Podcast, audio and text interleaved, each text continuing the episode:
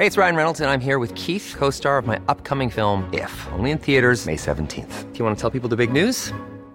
All right, I'll do. Sign up now and you'll get unlimited for $15 a month in six months of Paramount Plus Essential Plan on us. Mintmobile.com slash switch. Upfront payment of $45 equivalent to $15 per month. Unlimited over 40 gigabytes per month. Face lower speeds. Videos at 480p. Active Mint customers by 531.24 get six months of Paramount Plus Essential Plan. Auto renews after six months. Offer ends May 31st, 2024. Separate Paramount Plus registration required. Terms and conditions apply if rated PG.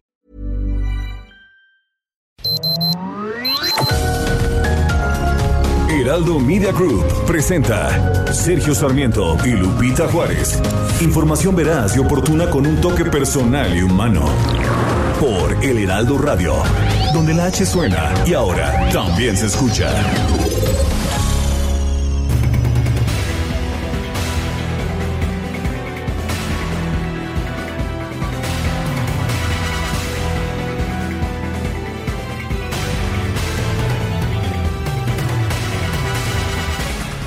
Sube a 25 el número de fallecidos por el colapso de una estructura en el metro de la línea 12 que se registró este lunes.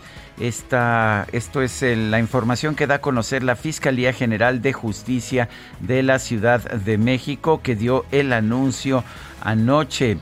Eh, dice que todas las personas que murieron en este accidente ya han sido identificadas y los cuerpos entregados a sus familiares.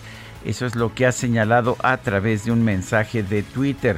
Después del desplome de un convoy al vencerse la estructura, la Fiscalía General de Justicia de la Ciudad de México informó que ya comenzó, que ya inició una carpeta de investigación por los delitos de homicidio y daño a propiedad. Eh, también ah, los dos serían por en materia culposa, no serían dolosa, esto es, no serían pues ah, accidentes ah, provocados por una negligencia. Esto pues esto es importante porque podría redituar en una acusación distinta en caso de que se levanten responsabilidades. La jefa de gobierno de la Ciudad de México no descartó que la falla estructural en la línea 12 del metro sea de origen. Esta mañana dijo que se va a solicitar un peritaje, ayer por la mañana dijo que se va a solicitar un peritaje externo eh, y no solamente el que va a realizar o el que tiene que realizar por ley la Fiscalía General de Justicia de la Ciudad de México. Son las 7 de la mañana, 7 de la mañana con dos minutos. Hoy es miércoles 5 de mayo de 2021. Yo soy Sergio Sarmiento y quiero darle a usted la más cordial bienvenida a El Heraldo Radio. Lo invito a quedarse con nosotros. que estará bien informado, por supuesto. También podrá pasar un rato agradable, ya que siempre hacemos un esfuerzo por darle a usted el lado amable de la noticia, siempre y cuando, por supuesto, la noticia lo permita. Guadalupe Juárez, ¿cómo estás? Muy buenos días. Hola, ¿qué tal? Sergio Sarmiento, buenos días para ti amigos, un abrazo, qué gusto saludarlos esta mañana, pues después de una búsqueda que se prolongó por más de 20 horas, la noche de este martes fue localizado sin vida Brandon Giovanni Hernández Tapia, este niñito, este menor de 12 años que viajaba en el tren que sufrió un accidente en la línea 12 del metro de la Ciudad de México la noche de este 3 de mayo. Iba con su padre, su padre por cierto se reportó muy grave y se confirmó que el menor fue hallado en la Fiscalía de Coordinación Territorial de Iztapalapa cerca de las 19 horas. La Fiscalía General de Justicia de la Ciudad de México había activado una alerta Amber para su localización. La madre del menor lo buscaba desde pues eh, este lunes por la noche, luego de ocurrido el accidente, en declaraciones a medios de comunicación, aseguró que las autoridades no lograban darle información sobre el paradero de su hijo. No sé si ustedes vieron este video tan desgarrador en el que la abuelita y la mamá de este niño desesperadas pedían que alguien les diera algo de información, iban a algún hospital, iban a una oficina, les decían que si estaba, que estaba internado, que lo estaban operando, que no estaba, que en ese lugar no lo encontraban, en fin, desesperadas y finalmente, bueno, pues esta noticia terrible de eh, la muerte de este niñito en el accidente de la línea 12. Por cierto que el gobierno federal, encabezado por el presidente López Obrador, decretó tres días de luto nacional debido a este accidente en la línea 12 del metro, en el que perdieron la vida, como ya lo mencionabas, 25 personas. El Güero Palma sí fue liberado. Héctor El Güero Palma recuperó su libertad, pero solamente 10 minutos. La Policía Federal Ministerial le cumplimentó una orden de presentación al salir de la cárcel federal de máxima seguridad del Altiplano.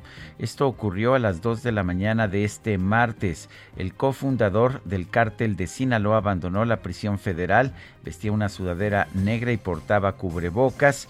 Leyó el documento que le mostraron los elementos de la Policía Federal y fue trasladado en un vehículo blindado a la Subprocuraduría especializada en investigación de delincuencia organizada. Ahí compareció por una investigación de narcotráfico. En un plazo de 96 horas se determinará si se le somete a arraigo, se le envía ante un juez o si recupera la libertad. El presidente Andrés Manuel López Obrador aseguró que hay una denuncia no aclarada contra el Güero Palma, por lo que permanece bajo investigación y se solicitó al Poder Judicial tiempo para un arraigo.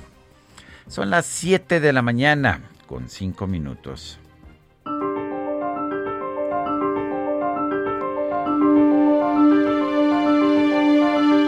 Y vamos a la frase del día. El primer deber y la más alta obligación del gobierno es la seguridad de la gente. Arnold Schwarzenegger.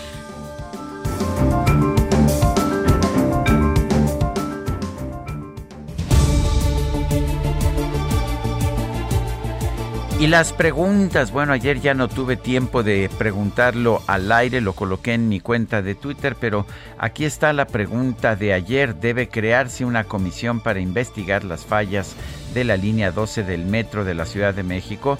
independiente de gobierno y constructoras nos dijo que sí, 92.1%, que no 6.4%, quién sabe. 1.5%, recibimos 4.329 votos.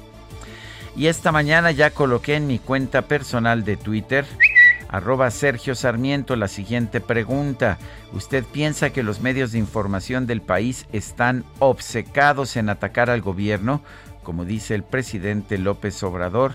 Nos dicen que es falso el 91.8%, que es cierto 5.9%, quién sabe 2.4%. En 35 minutos hemos recibido 1.663 participaciones. Las destacadas del Heraldo de México. Hoy para mí es un día especial, hoy saldré por la noche ¿Es cierto que es un día especial? Itzel González, ¿qué tal? Muy buenos días. Cuéntanos, ¿por qué es tan especial? Lupita, Sergio, amigos, muy buenos días. El equipo quería celebrar el cumpleaños del cantante Rafael, que se celebra hoy miércoles 5 de mayo. Hoy estamos a 5 del 5 del 2021. Se nos está yendo rapidito el año, ya un poquito, un brinquito más y llegamos a mitad del año 2021, Sergio Lupita, así que hoy estamos muy contentos e iniciamos las destacadas del Heraldo celebrando a Rafael.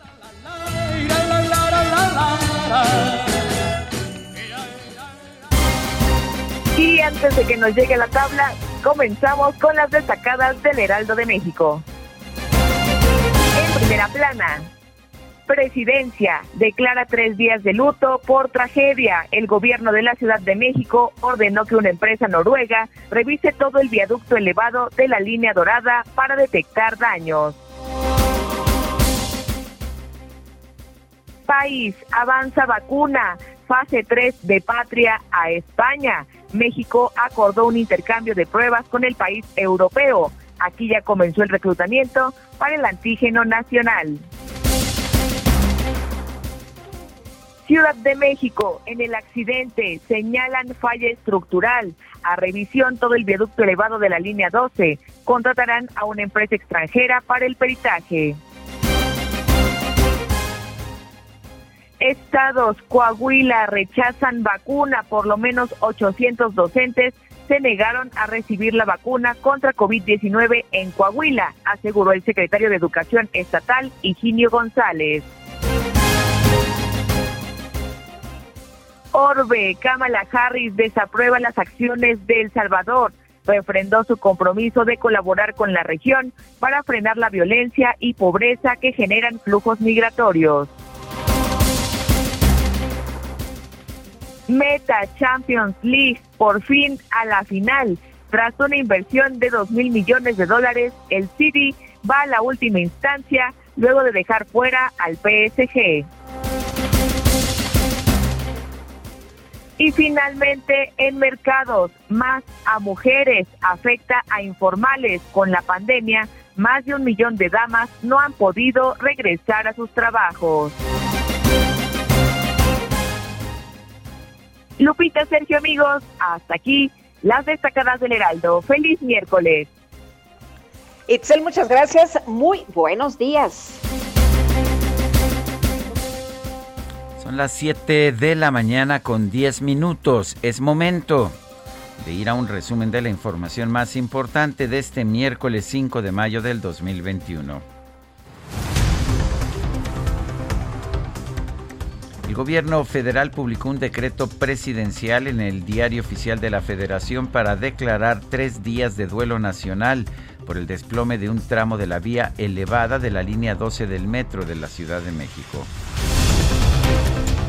Y la Fiscalía General de la Ciudad de México informó que subió a 25 el número de personas que murieron por este incidente. Indicó que todas las víctimas ya fueron identificadas y serán entregadas a sus familiares.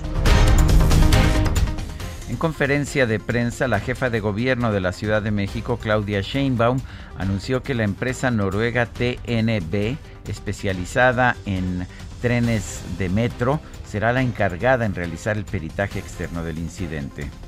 Estuvimos revisando distintas empresas especializadas en metros del mundo para hacer un peritaje externo y la Secretaría de Gestión Integral de Riesgos hará esta contratación eh, para llegar al fondo de lo que pasó. Eh, la Fiscalía tiene un trabajo y estamos seguros que lo va a desarrollar hasta sus últimas consecuencias y eso como jefa de gobierno es lo que le hemos solicitado a la fiscal, un peritaje a fondo de la línea 12 del metro.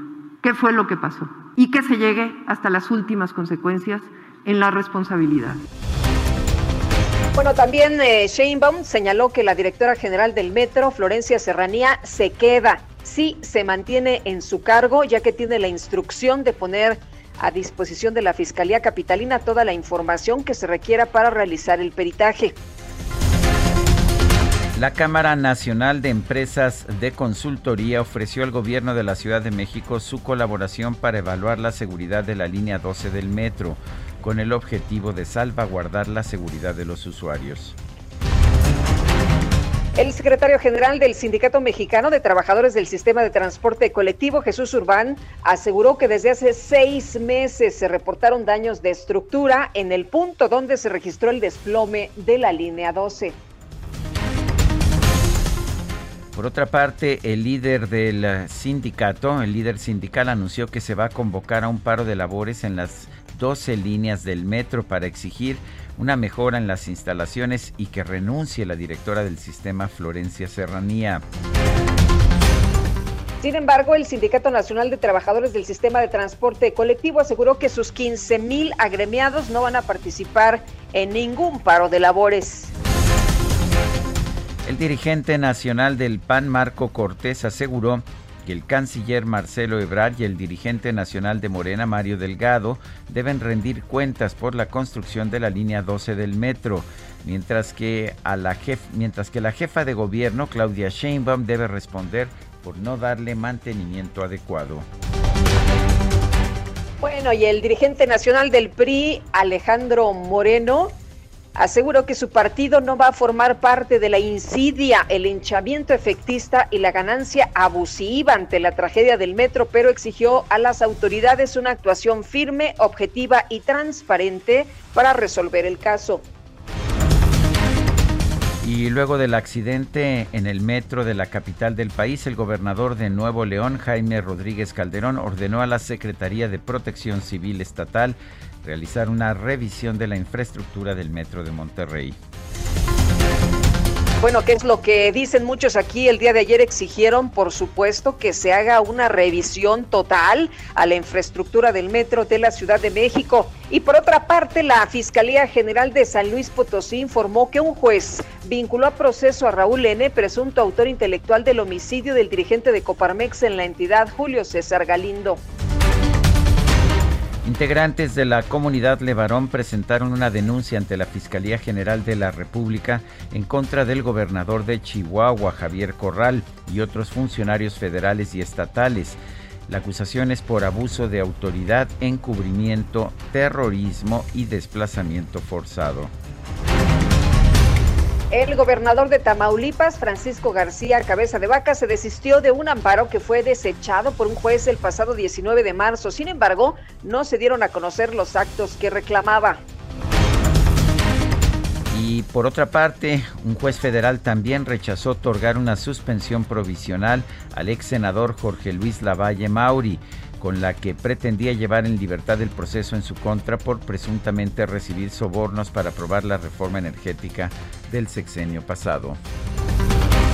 La Asociación Nacional de Magistrados de Circuito y Jueces de Distrito del Poder Judicial de la Federación manifestó su preocupación y solidaridad por la destitución de magistrados de la Corte Suprema de El Salvador. Este martes el presidente López Obrador recibió en Palacio Nacional a su homólogo de Guatemala, Alejandro Yamatei. Posteriormente, el primer mandatario informó que se llegó a un acuerdo para que los programas Sembrando Vida y Jóvenes Construyendo el Futuro se apliquen en ese país centroamericano. Y el clúster energético de Nuevo León envió una carta a la titular de la Secretaría de Economía, Tatiana Cloutier, para denunciar que la Comisión Federal de Electricidad pretende sacar de las licitaciones de nuevas centrales de ciclo combinado a las empresas mexicanas.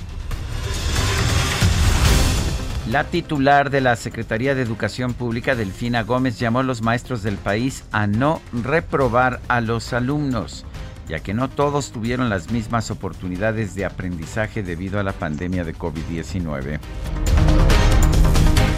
Bueno, pues entonces que ya les den su certificado de primaria y de secundaria, ¿no? De una vez el de universidad, ¿no? Pues, pues sí, ¿para qué estudian? ¿Para no todos tuvieron las más oportunidades, pues a todos, a todos les, les damos licenciaturas. Que elijan qué quieren ser y pues ya nada más le ponen ahí en el papelito. Oye, la Secretaría de Salud de Campeche anunció que una de las 137 escuelas del plan piloto de regreso a clases presenciales en el estado cerró sus puertas el pasado 19 de abril, luego de que una maestra dio positivo a la prueba de COVID-19. Y la Secretaría de Salud informó que este martes se registraron 395 muertes por COVID-19 en México, con lo cual la cifra acumulada subió a 217.740 decesos. El gobierno de Israel restringió la entrada a su territorio de todas las personas extranjeras que lleguen procedentes de México, ya que nuestro país fue incluido, sí, en la lista de zonas de alto riesgo de contagio por COVID-19 no éramos un ejemplo para el mundo? Eso es lo que decía nuestro presidente. Bueno, y este martes la India superó la barrera de los 20 millones de casos confirmados de COVID-19, con lo que se convirtió en el segundo país en llegar a esa cifra. La Casa Blanca informó que el presidente de los Estados Unidos, Joe Biden, replanteó su meta de vacunación contra el COVID-19, por lo que ahora espera que el 70% de los adultos hayan recibido por lo menos la primera dosis para el 4 de julio. Y en información deportiva, por primera vez en su historia, el Manchester City consiguió su pase a la final de la UEFA Champions League tras derrotar al Paris Saint-Germain por marcador global de 4 a 1. Y por otro lado, Cruz Azul pasó a las semifinales de la Conca Champions tras vencer al Toronto FC por marcador global de 4 a 1.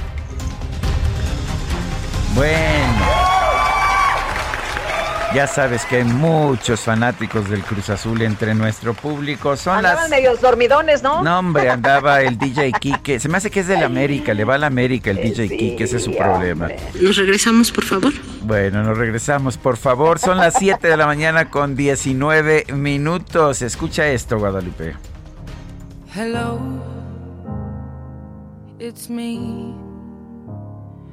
I was wondering if after all these years you'd like to meet to go over everything. They say the time's supposed to heal you, but I ain't done much healing. Hello, can you hear me? I'm in California dreaming about who we used to be when we were younger. Efectivamente es Adele. Su nombre completo, Adele Laurie Blue Atkins, nació en Londres el 5 de mayo de 1988. Está cumpliendo 31 años. Y bueno, la verdad es que hoy la vamos a estar escuchando, vamos a estar disfrutando esta voz privilegiada, una de las cantantes jóvenes con una voz más espectacular y más, una de las cantantes más intensas de, la actualidad. No sé si te parezca, Guadalupe. Me encanta, me encanta Adel, Sergio, nada más que a veces parece que juegan con los sentimientos de, las personas. Hombre, ya me estaban pasando las listas de, Rafael, todas ¿Ah, las canciones. Ah, sí, y, quedaste muy, muy dolida. Quedé, muy mal porque yo aquí, no hombre, sí, eh, échenme todas las que tengan para la hora de las complacencias. ¿Y cómo? Que, nos, han cambiado, que nos han cambiado. ¿Quién sabe? A, lo mejor convences al respetable de tener a Rafael mañana, no lo sé. Oye, o convenzo al Quique con una corta, ya sabes. ¿Ah, sí? ¿Tú crees? ¡Sí! Es, es este... ¿No sabes que ya en este gobierno no hay corrupción? Ya, eh, como el presidente no es corrupto, nadie más es corrupto. nadie es corrupto. Pues ni modo. bueno, ¿qué te puedo decir? Otro, otro momentito porque ya está Augusto Atempa ahí esperándonos en Metro Ermita, pero un momento más de Adel.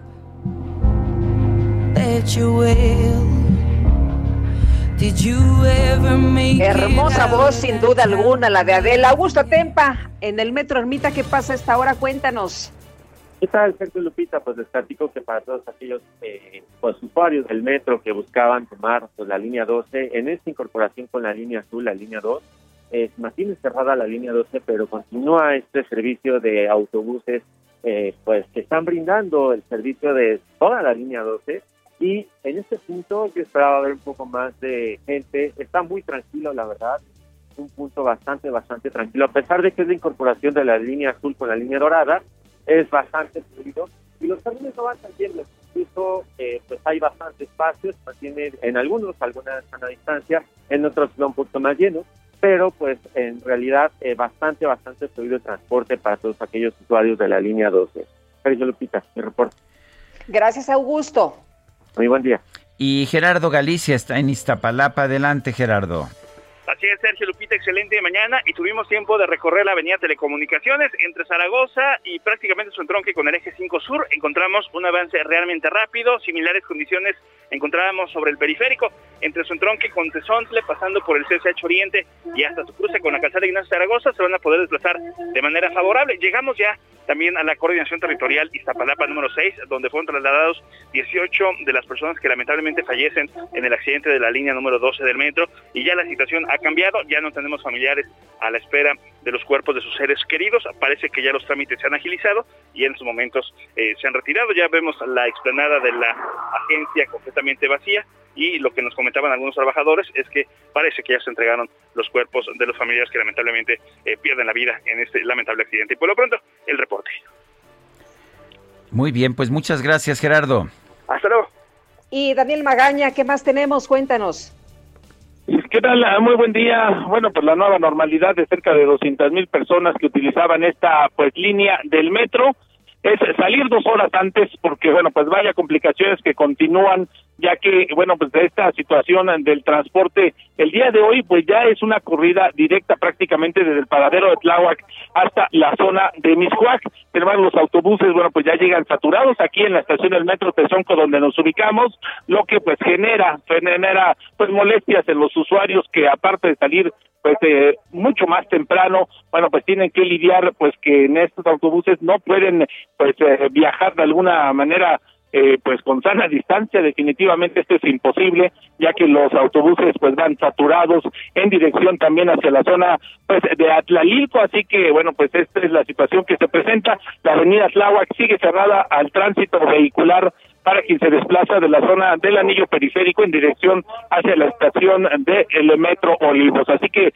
pues hay que tomar esto en cuenta, utilizar vías, vías alternas los automovilistas, la avenida Canal de Chalco es la vía alterna más cercana para evitar pues estos cierres de esta vía en la zona oriente de la ciudad. Del reporte, muy buen día. Gracias, buenos días.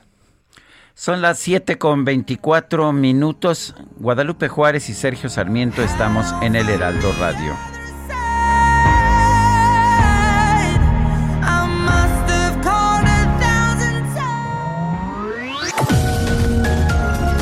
Sergio Sarmiento y Lupita Juárez quieren conocer tu opinión, tus comentarios o simplemente envía un saludo para ser más cálida esta mañana.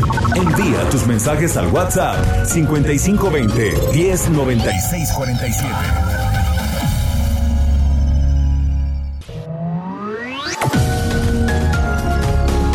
Continuamos con Sergio Sarmiento y Lupita Juárez por El Heraldo Radio.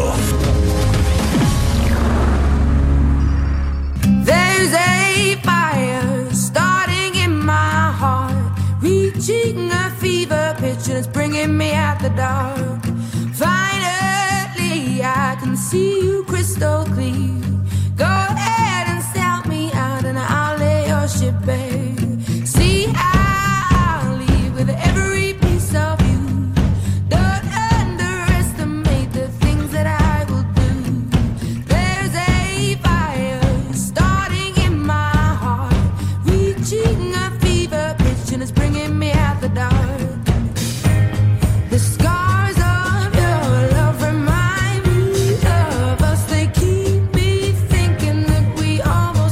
No sé tú, Guadalupe, yo sí los estoy viendo a todos muy bailarines con Rolling in the Deep de Adele, así que les veo yo muchas ganas de escuchar a Rafael.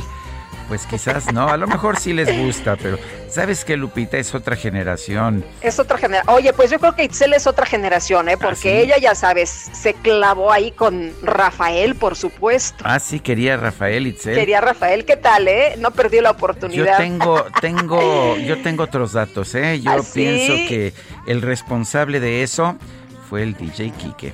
El Quique. Sí, se ve que, a ver, DJ Quique sí es de otra generación, mira, ya se le ve. Está chavito, está chavito. No, hombre, ya se le ve que tiene el colmillo más, la- le llega al suelo el colmillo, con eso te digo todo.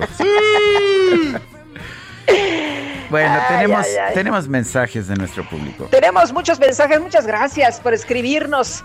Dice Raúl Andrade, ¿qué pasa con las personas que van a cumplir 50 inmediatamente después de la vacunación? No están en rango de 50 a 59, pero cuando cumplen los 50 ya se habrá pasado ese rango de edad y tampoco entrarán en el siguiente, que sería de 40 a 49. Quedan entre los dos rangos. No, eh, dice, no puede ser, nos pueden ayudar para saber a cuál rango de edad acudir. Fíjese que no hay ningún problema. Me estaba escribiendo ayer justamente una persona de nuestro auditorio que él eh, cumple 50 eh, en eh, junio y que se acaba de vacunar. Así que no hay problema. Usted regístrese y, y le dan la fecha y usted se puede vacunar sin ningún problema. Dice Amy Shehoa, si el gobierno de López fuera tan efectivo como él sueña, quizás los periodistas buscaran la nota en otro lado, pero él solito, él solito se pone de pechito. Viva la libertad de prensa, pésele a quien le pese. Saludos cariñosos. Oye, este, ¿y Ayer, cómo de- se quedó ayer decía el presidente que está que los medios están obcecados con cuestionar al gobierno. Bueno, dijo, los medios están, los medios son, y se quedó como 30 segundos pensando, ¿no? Bueno, es que ves que ya ves que habla despacio siempre, siempre. Pero yo creo que le, le pensó, le meditó mucho porque no quiso decir. Bueno, dijo pues, obcecados, eso es lo que Exacto, dijo finalmente. buscó, buscó, buscó, buscó la palabra mucho rato para, pues ya sabes, para no ofender, pero bueno, pues ahí está lo que piensa el presidente, que estamos viviendo tiempos muy oscuros con esta prensa, con estos medios. Excelente día, Sergio Lupita, ya. Ya preparándome para escucharlos desde Tequisquiapan. Saludos a todo el equipo de trabajo y síganse cuidando. Soy Patricia. Pues saludos, Patricia. Son las 7 de la mañana con 34 minutos. El gobierno de la Ciudad de México informó en conferencia de prensa que se va a llegar a la verdad en la búsqueda de responsabilidades tras el accidente de este lunes en la línea 12 del metro. Carlos Navarro, adelante, buenos días. Buenos días, Sergio Lupita. Les saludo con gusto a ustedes al auditorio. Bien, tras el colapso del viaducto elevado de la línea 12 del metro que dejó como saldo 25 fallecidos, la jefa de gobierno Claudia Sheinbaum aseguró que van a llegar a la verdad de lo que realmente pasó. En videoconferencia de prensa, la mandataria capitalina se comprometió a no ocultar nada y que sean los peritajes correspondientes que definan las sanciones por este accidente. Escuchemos. Pues tienen razón en estar eh, molestos, preocupados por esta situación, particularmente con la historia de la línea 12. Y lo que tienen por parte de la jefa de gobierno es el compromiso de que vamos a llegar a la verdad, de que no vamos a ocultar absolutamente nada. Esa es la solicitud que le estamos haciendo a la Fiscalía General de Justicia, que haya responsables, que se sancione penalmente si es que así resulta del peritaje. La línea 12, es decir, toda la operación de la línea 12, qué problemas tiene la línea 12. Y eso lo vamos a estar informando y vamos a llegar al fondo de esta situación y es por ello que el tramo elevado de la línea 12 del metro entre las estaciones Zapotitlán y Culhuacán será revisado en su totalidad, además de que habrá un peritaje externo. La jefa de gobierno informó que estas medidas serán coordinadas por parte de la Secretaría de Obras y Servicios de la Ciudad de México. Escuchemos. Si no se va a hacer una revisión estructural muy detallada de todo el tramo elevado, el viaducto elevado de la línea 2, en donde participarán los mejores ingenieros estructuristas de México, en hacer una revisión eh, muy detallada, más allá de la que previamente el metro había hecho, para garantizar la seguridad de la línea 12 del metro. Quiero también informarles que a través de la Secretaría de Gestión Integral de Riesgos vamos a contratar una empresa especializada. Estuvimos revisando distintas empresas especializadas en metros del mundo para hacer un peritaje externo será a través de la Secretaría de Gestión Integral de Riesgos y Protección Civil que se va a contratar a la empresa noruega DNV que tiene presencia en más de 100 países del mundo para que haga este peritaje externo. La jefa de gobierno respaldó a la directora del Metro Florencia Serranía y es que al ser cuestionada Serranía sobre su permanencia dijo que va a colaborar con la Fiscalía Local para esclarecer los hechos. Escuchemos. Quiero decirle que voy a seguir trabajando y voy a colaborar en todo lo que pueda para determinar la causa del daño estructural que sucedió el día de ayer. Ya son al menos tres incidentes graves en la gestión de Serranía. Fue el choque de trenes en la estación Tacubaya, el incendio en la subestación eléctrica de Buentono y ahora este lamentable incidente en el viaducto elevado de la línea 12. Sergio Lupita, de acuerdo con el último reporte, son 25 personas que lamentablemente perdieron la vida, así como 76 lesionados por el incidente. Sergio Lupita, la información que les tengo. Carlos Navarro, gracias por el reporte. Hasta luego, buenos días. Hasta luego, muy buenos días. Pues ojalá que se investigue a fondo, como ellos dicen. Hay que mencionar que el líder del Sindicato Nacional de Trabajadores del Metro, Fernando Espino, decía que pues se habían reportado a las autoridades desde 2012, no, no de palabra, no nada más de que agarraban el celular y le decían, oiga, pues fíjese que está pasando esto. No, que hay oficios, a través de oficios, diversas fallas en esta línea, principalmente eh, del viaducto elevado, ¿no? Frenados, golpeteos, vibraciones, desgaste, pero pues que no, que no había habido respuesta. Ojalá que también se presenten estos oficios donde se hablaba del tema. Y la Fiscalía General de Justicia de la Ciudad de México inició una carpeta de investigación por los delitos de homicidio y daño a la propiedad, ambos culposos por el colapso de la trave en la línea 12 del metro. Jorge Almaquio, ¿qué tal? Muy buenos días. Así es, Lupita, Sergio, amigos, muy buenos días. Bueno, pues la Fiscalía General de Justicia garantiza que con esta carpeta de investigación pues eh, van a, a, trabajar y van a garantizar una investigación real y van a llegar a fondo. Y bueno, de esta manera garantizó que llevará a cabo una investigación científica y profunda sobre los hechos que provocaron para deslindar responsabilidades y llegar a la verdad. Dijo que no se va a ocultar información ni se encubrirá a nadie, sea quien sea.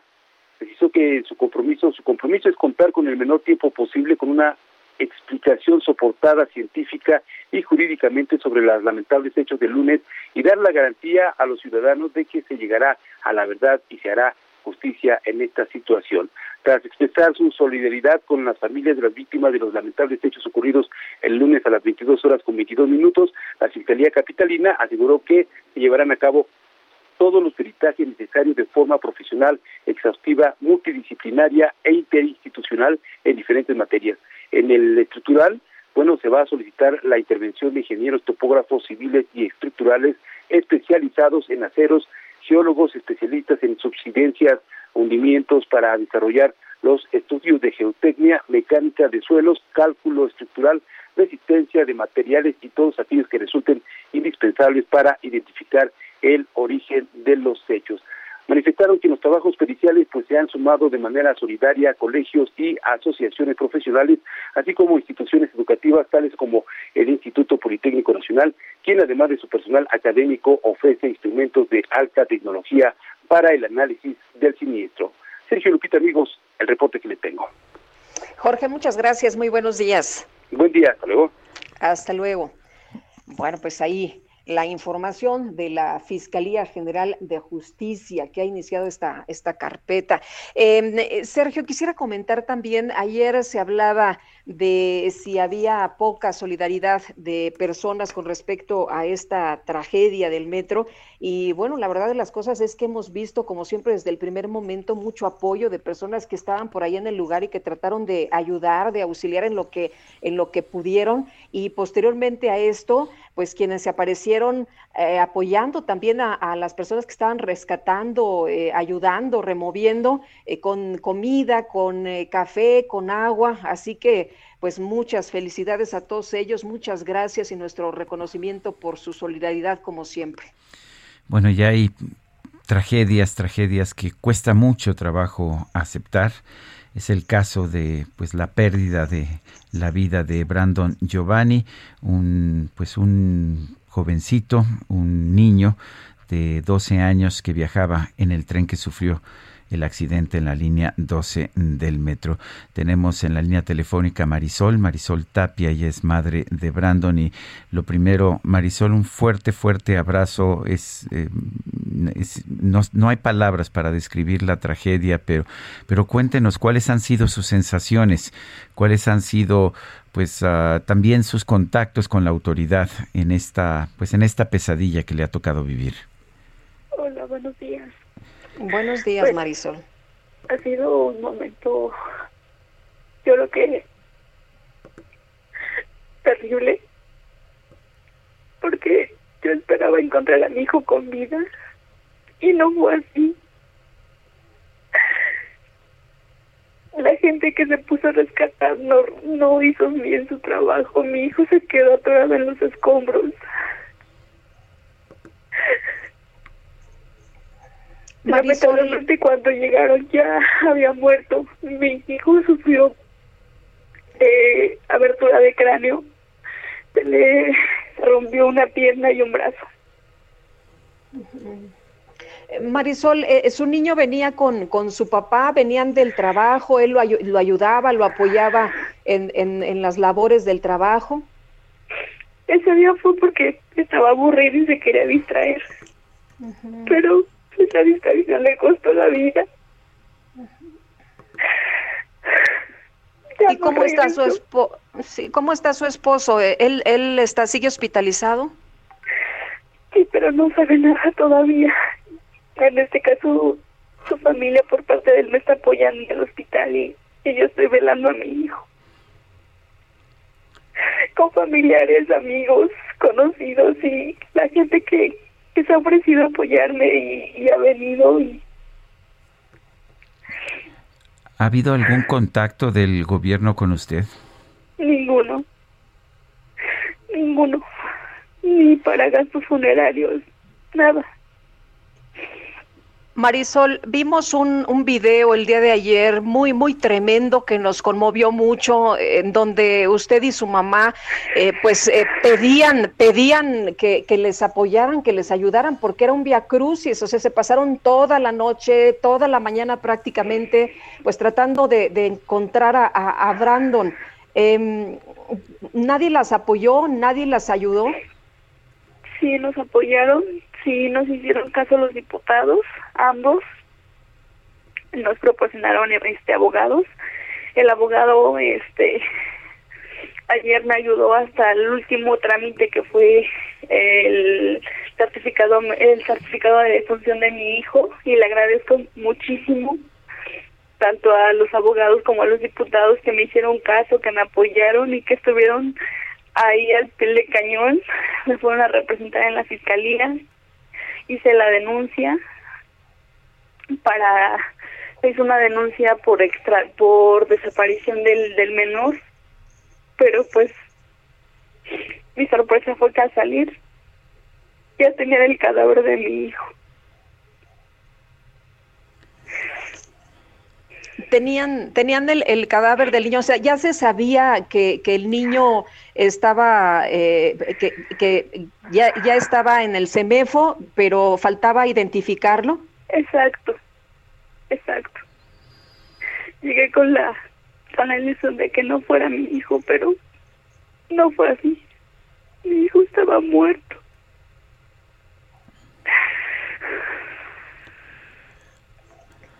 Pues, señora, no, es que no, no sé ni, ni qué decirle. Lo que le puedo decir es que hay muchísima gente que nos está escuchando que sienten un gran cariño, una enorme simpatía hacia usted. ¿Qué, qué piensa hacer ahora? ¿Cuándo entierran a su, a su niño o, o si lo van a, a cremar o, o, qué viene ahora No. y qué piensa usted hacer ahora?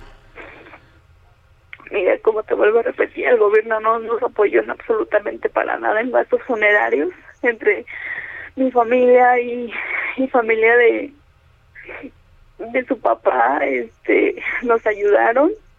Pues realmente son gastos que a veces son, pues los tenemos, pues no contemplados, ¿no? Y sabemos que son gastos fuertes. Más sin embargo, como pudimos, pues ya, ya está mi hijo en la caja este y sinceramente ahorita pues quiero justicia para mi hijo yo sé que nada me lo va a devolver pero es es injusto que esas basuras que se llaman presidentes y la esta Claudia también que se llena la boca de decir que está con, con las condolencias con las condolencias yo no voy a recibir de ella a mi hijo otra vez porque ese metro sabía que tenía falla y nunca hizo nada.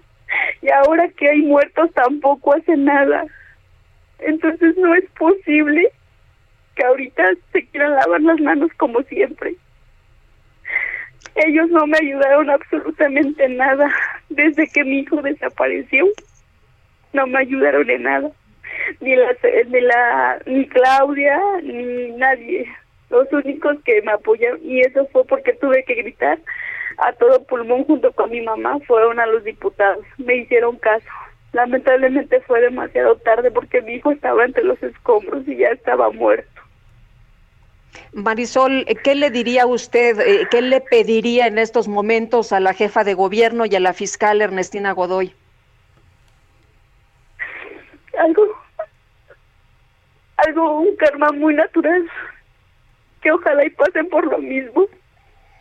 Ojalá y lo que más quieren en la vida. Si con eso no tienen corazón, pues entonces lo que le pase a México tampoco les importa, así como lo han demostrado hasta ahorita. Perdí a mi Doña- hijo, tenía 12 años. Estaba chiquito, Entonces- ¿verdad? ¿Qué, qué, qué, edad- qué, qué, eh, qué estudiaba eh, Marisol Brandon? Primero de secundaria. Estaba en la secundaria, sí. Entonces, Pues, Marisol, le mandamos un abrazo muy fuerte.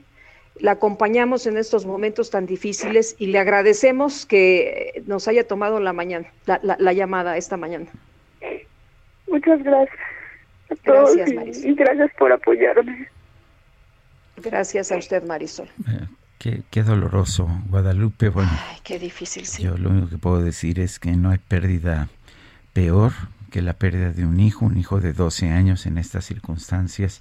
Oye, pero aparte. Eh, eh, sí, es una rabia tremenda, porque Sergio, imagínate nada más, es una desesperación, tu esposo está grave, tu niño no sabes dónde está, de un hospital no te informan, te mandan a otro, te mandan a una oficina, eh, estás como loco de verdad, porque quieres saber qué pasa con tu, con tu niño y nadie del gobierno es capaz de acercarse a decirte, a ver, mira, tengo esta información, tengo esta lista, te- tengo estos nombres, ven acá, yo te ayudo, yo te guío, yo te llevo. Nadie se acercó del gobierno, qué barbaridad, pues la gente se siente sola, ¿no? Eh, se, siente agobiada, desesperada y abandonada por, por las autoridades. En fin, eh, lamentamos mucho la muerte de, de, este niño de 12 años, de Brandon, y también de otras personas, 25 muertos en total, y bueno, algunos que están todavía en estado crítico, lesionados después de este incidente, como le dicen. Bueno, y el presidente López Obrador informó que desconoce cuánto tiempo tarde el peritaje del eh, accidente en la línea 12. Vamos a escuchar. No tengo este, todavía eh, una fecha porque corresponde a la fiscalía, es un asunto judicial, inclusive eh, penal, porque eh, perdieron la vida personas. Entonces tiene que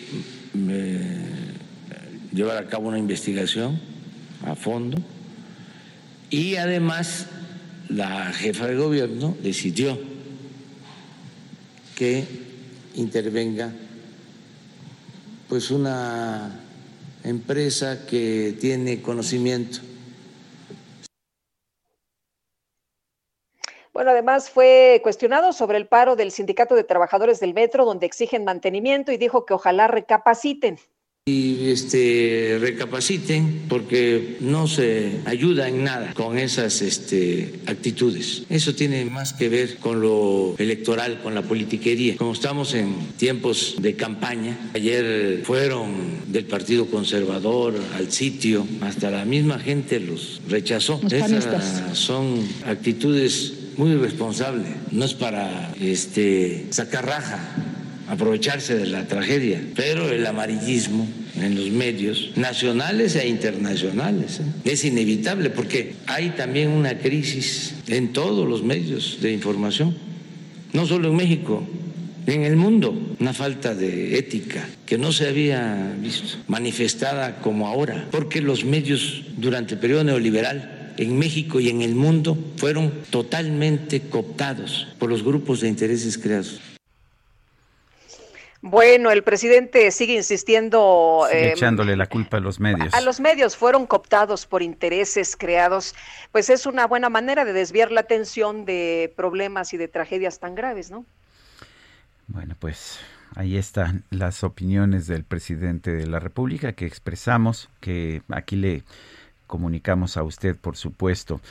En otros temas, ah, pues hay otras, hay otras tragedias. Está por ejemplo, el caso de, de dos hermanas, Bernarda Salgado López, eh, está enfrentando, de hecho, esta doble tragedia. Su hija de 15 años, Tania, eh, tiene ahora la columna rota, hemorragias internas, una fractura de cráneo y su hija, su hija mayor Nancy permaneció desaparecida por más de 12 horas después de este desplome de una trave de la línea 12 del metro y bueno, pues finalmente, finalmente falleció.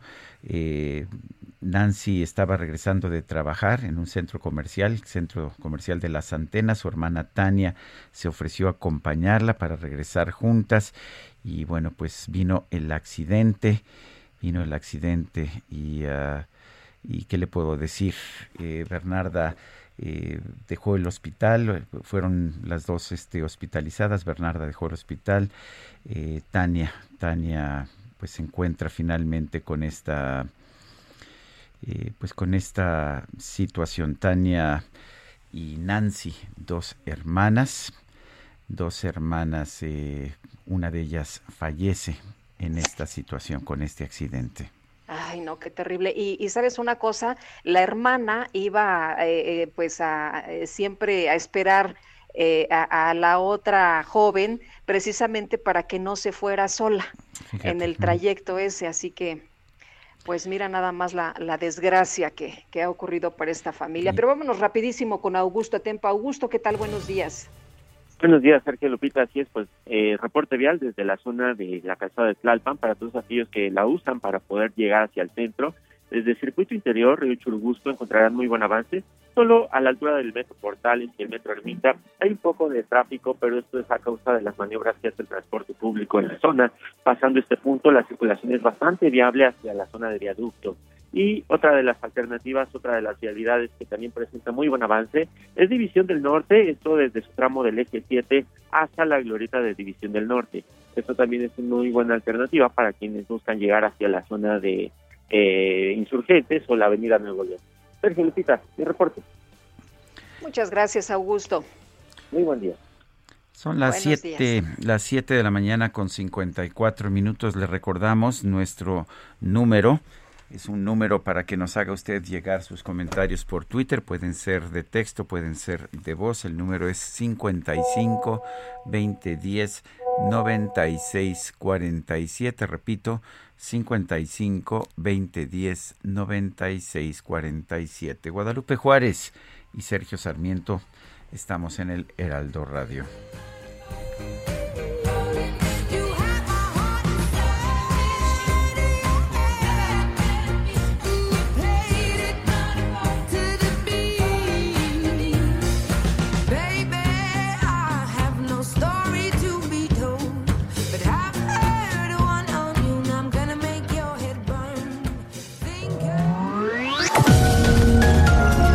Sergio Sarmiento y Lupita Juárez quieren conocer tu opinión, tus comentarios o simplemente envía un saludo para ser más cálida esta mañana.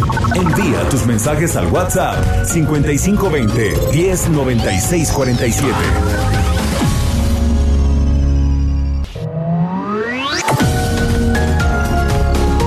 Continuamos con Sergio Sarmiento y Lupita Juárez por El Heraldo Radio.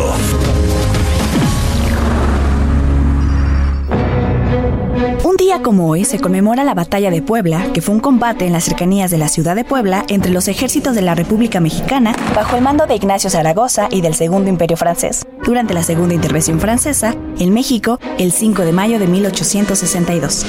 El resultado fue una victoria importante para los mexicanos, ya que con unas fuerzas consideradas como inferiores, lograron vencer a uno de los ejércitos más experimentados. Pese a su éxito, la batalla no impidió la invasión del país, aunque sí sería la primera batalla de una guerra que finalmente México ganaría. Los franceses regresarían al año siguiente, con lo que se libró una segunda batalla en Puebla, en la que se enfrentaron 35.000 franceses contra 29.000 mexicanos, defensa que duró 62 días. Y lograrían avanzar hasta la Ciudad de México, lo que permitió establecer el Segundo Imperio Mexicano. Este 2021, el gobierno de Puebla canceló el desfile del 5 de mayo por segundo año consecutivo debido al brote de COVID-19. Así lo anunció en conferencia de prensa el gobernador Miguel Barbosa, quien destacó que las condiciones de salud en el estado no permiten llevar a cabo el tradicional desfile en conmemoración con la batalla de Puebla, pero sí una ceremonia.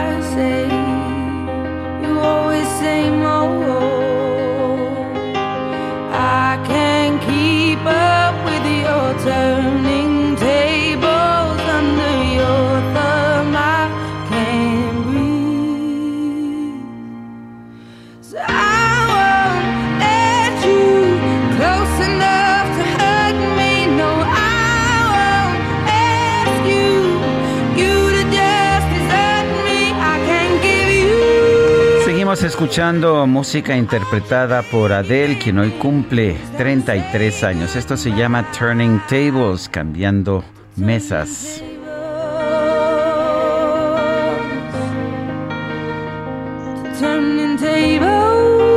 Y la pidió en la hora de las complacencias una persona de nuestro auditorio, de nuestros eh, amigos radioescuchas, así que servido.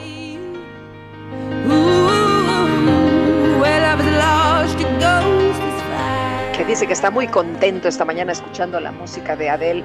Oye, nos dice otra persona, Flor, no nos da su apellido. Lupita Sergio, buenos días. Me pregunto todo lo que están haciendo ahora para el peritaje de las estructuras. ¿No se debe hacer antes de construir? Es una verdadera pena, lo lamento mucho. Es una, es una tragedia humana que no se nos olvide que estos son personas, no son cifras, no son estadísticas, eh, son personas, no son 25, eh, no son 25 numeritos, no. son personas. Dice otra persona, buen día equipo de, de, periodistas imparciales de Sergio y Lupita. Mi punto de vista hacia la corrupción que es un cáncer que ha crecido demasiado alimentado por la ignorancia, por la apatía de hacer lo correcto, que se debe erradicar con buenas costumbres, educación y enseñar a los demás de hacer lo correcto. Ya basta de tanta burla de que ya no hay corrupción. No nos pone su nombre esta persona. El doctor Paco Pérez de Guadalajara dice mucho dolor por la mamá de Brandon, todos los involucrados deben solicitar licencia en sus cargos mientras dure la investigación. Ebrard, Claudia, la señora Serranía, directora del metro, etcétera. No, pues ya no nos dijeron. Eh, ya nos dijeron que no se va la señora Serranía, que se va a quedar en su puesto y que ella se va a encargar de dar, eh, de proporcionar toda la información que se requiera en la investigación. Oye, por cierto que me acaban de informar que el subsecretario de Gobierno, Efraín Morales, dará seguimiento puntual al caso de eh, la señora Marisol, mamá de Brandon, este niñito que, que falleció, la señora Marisol, a quien acabamos de, de entrevistar, dicen que pues eh, toman cartas en el asunto y que van a dar seguimiento puntual y que será el mismísimo subsecretario de Gobierno Efraín Morales quien esté al pendiente. Pues me parece positiva la reacción. Habría que dar este seguimiento a las 25 familias afectadas, más las familias de todos aquellos. Tengo entendido que son 79 los hospitalizados. Son las 8 de la mañana con 5 minutos. El pronóstico. Nayeli Loza, meteoróloga del Servicio Meteorológico Nacional de la Conagua. Adelante. Hola, muy buenos días a todos. Este sí, para el día de hoy el frente número 55 se extenderá desde el noreste del Golfo de México, prolongándose hasta el sur de Veracruz, modificando sus características a frente estacionario en el transcurso del día. Su interacción con canales de baja presión, uno sobre el occidente del Golfo de México, otro en la península de Yucatán y el último en el interior del país, produciría chubascos en los estados del norte, y lluvias puntuales fuertes a muy fuertes acompañadas de descargas eléctricas, rachas de viento y posibles granizadas en el noreste, oriente, centro y sureste del país, incluida la península de Yucatán. Por otro lado, el desarrollo de un sistema de baja presión al sur del Golfo de Tehuantepec originará el ingreso de humedad en el Océano Pacífico, incrementará el potencial para lluvias puntuales muy fuertes en Campeche, Tabasco, Oaxaca, Querétaro e Hidalgo, así como lluvias puntuales intensas sobre Puebla y Chiapas. Se mantendrá ambiente vespertino caluroso sobre el noroeste, occidente, sur y sureste del territorio, así como en el sur del litoral del Golfo de México con temperaturas máximas superiores a 40 grados en Michoacán, Guerrero, Campeche y Yucatán. Finalmente para el Valle de México se pronostican lluvias puntuales fuertes a muy fuertes por la tarde, ambiente cálido por la tarde, cielo medio nublado a nublado. Los pares podrán estar acompañados de descargas eléctricas y posibles caída de granizo. En todo el este noreste de 10 a 20 kilómetros por hora con rachas de 40 a 45 kilómetros por hora en zonas de tormenta. Ese es mi reporte. Nayeli, muchas gracias. Hasta luego. Bueno, y tras el accidente de la línea 12 del sistema de transporte colectivo Metro, Carso Infraestructura y Construcción dijo que esperará las investigaciones correspondientes donde se van a afincar responsables. Everardo Martínez, ¿qué tal? Buen día.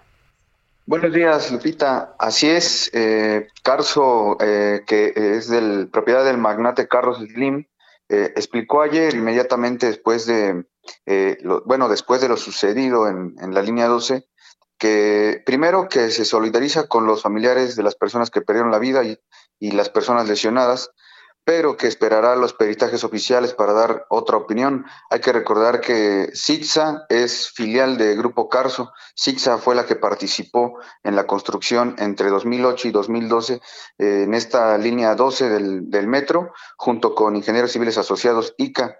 De hecho, Sergio Lupita, eh, hay que decir que en ese consorcio, ICA tenía 53% de la participación eh, hablamos de que Carso o Sixa tenían el 17% y el 30% restante lo tenía Alstom Mexicana. Eh, también hay que decirlo, y esto es eh, premisa del Heraldo de México, que ese tramo, precisamente el que se fracturó el día de antier, eh, entre Periférico Oriente y la estación de Zapotitlán de la línea 12, estaba a cargo de Carso.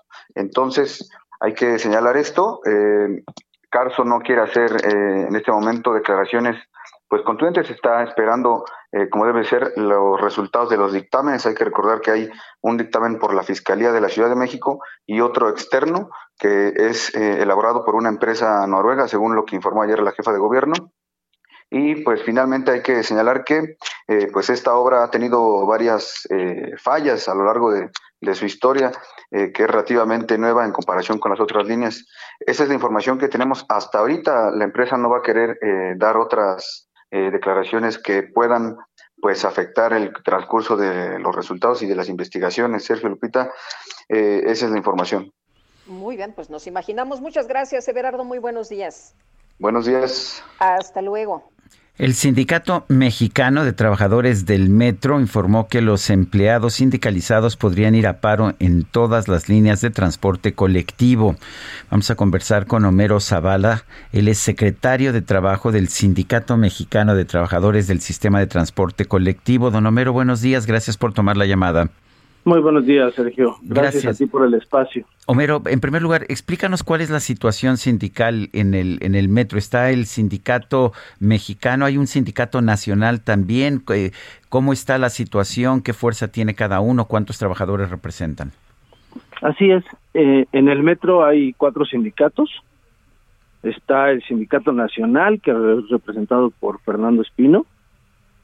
El sindicato democrático, que es representado por la compañera. Ay, se me fue el nombre ahorita. este, Bueno, no importa el nombre, sí. Bueno, La- es una la- compañera. la idea es Blanca saber cómo está la situación, sí. Sí, es Blanca Pablo. Bueno, la situación es difícil porque a pesar de que ellos firmaron, de que esta cuarta transformación firmó el acuerdo en el Senado, en la Cámara, de la OIT, de una libre sindicalización, y que el sindicato mayoritario dice a los cuatro vientos que hay libertad y que el voto es secreto y directo, pues no es así. Hay un acuerdo entre la directora del metro y el sindicato mayoritario de no permitir que los compañeros elijan un sindicato. Cuando tú decides cambiarte o cuando tú opinas diferente a ellos, en ese momento eres sancionado o eres presionado para para no hacerlo, para no cambiarte. Desde que tú entras, lo primero que hacen es afiliarte a un solo sindicato y tienes que pertenecer a ese, no puedes no puedes tener una opinión diferente. Ahora, ustedes están ah, señalando que se podrían ir a paro, eh, pero ¿qué tanto apoyo tienen? El Sindicato Nacional ha dicho pues que no va a apoyar este paro. Así es, nosotros ayer en consejo determinamos que en vez de paro vamos a hacer un amparo por la presión que está ejerciendo el sindicato mayoritario hacia los compañeros.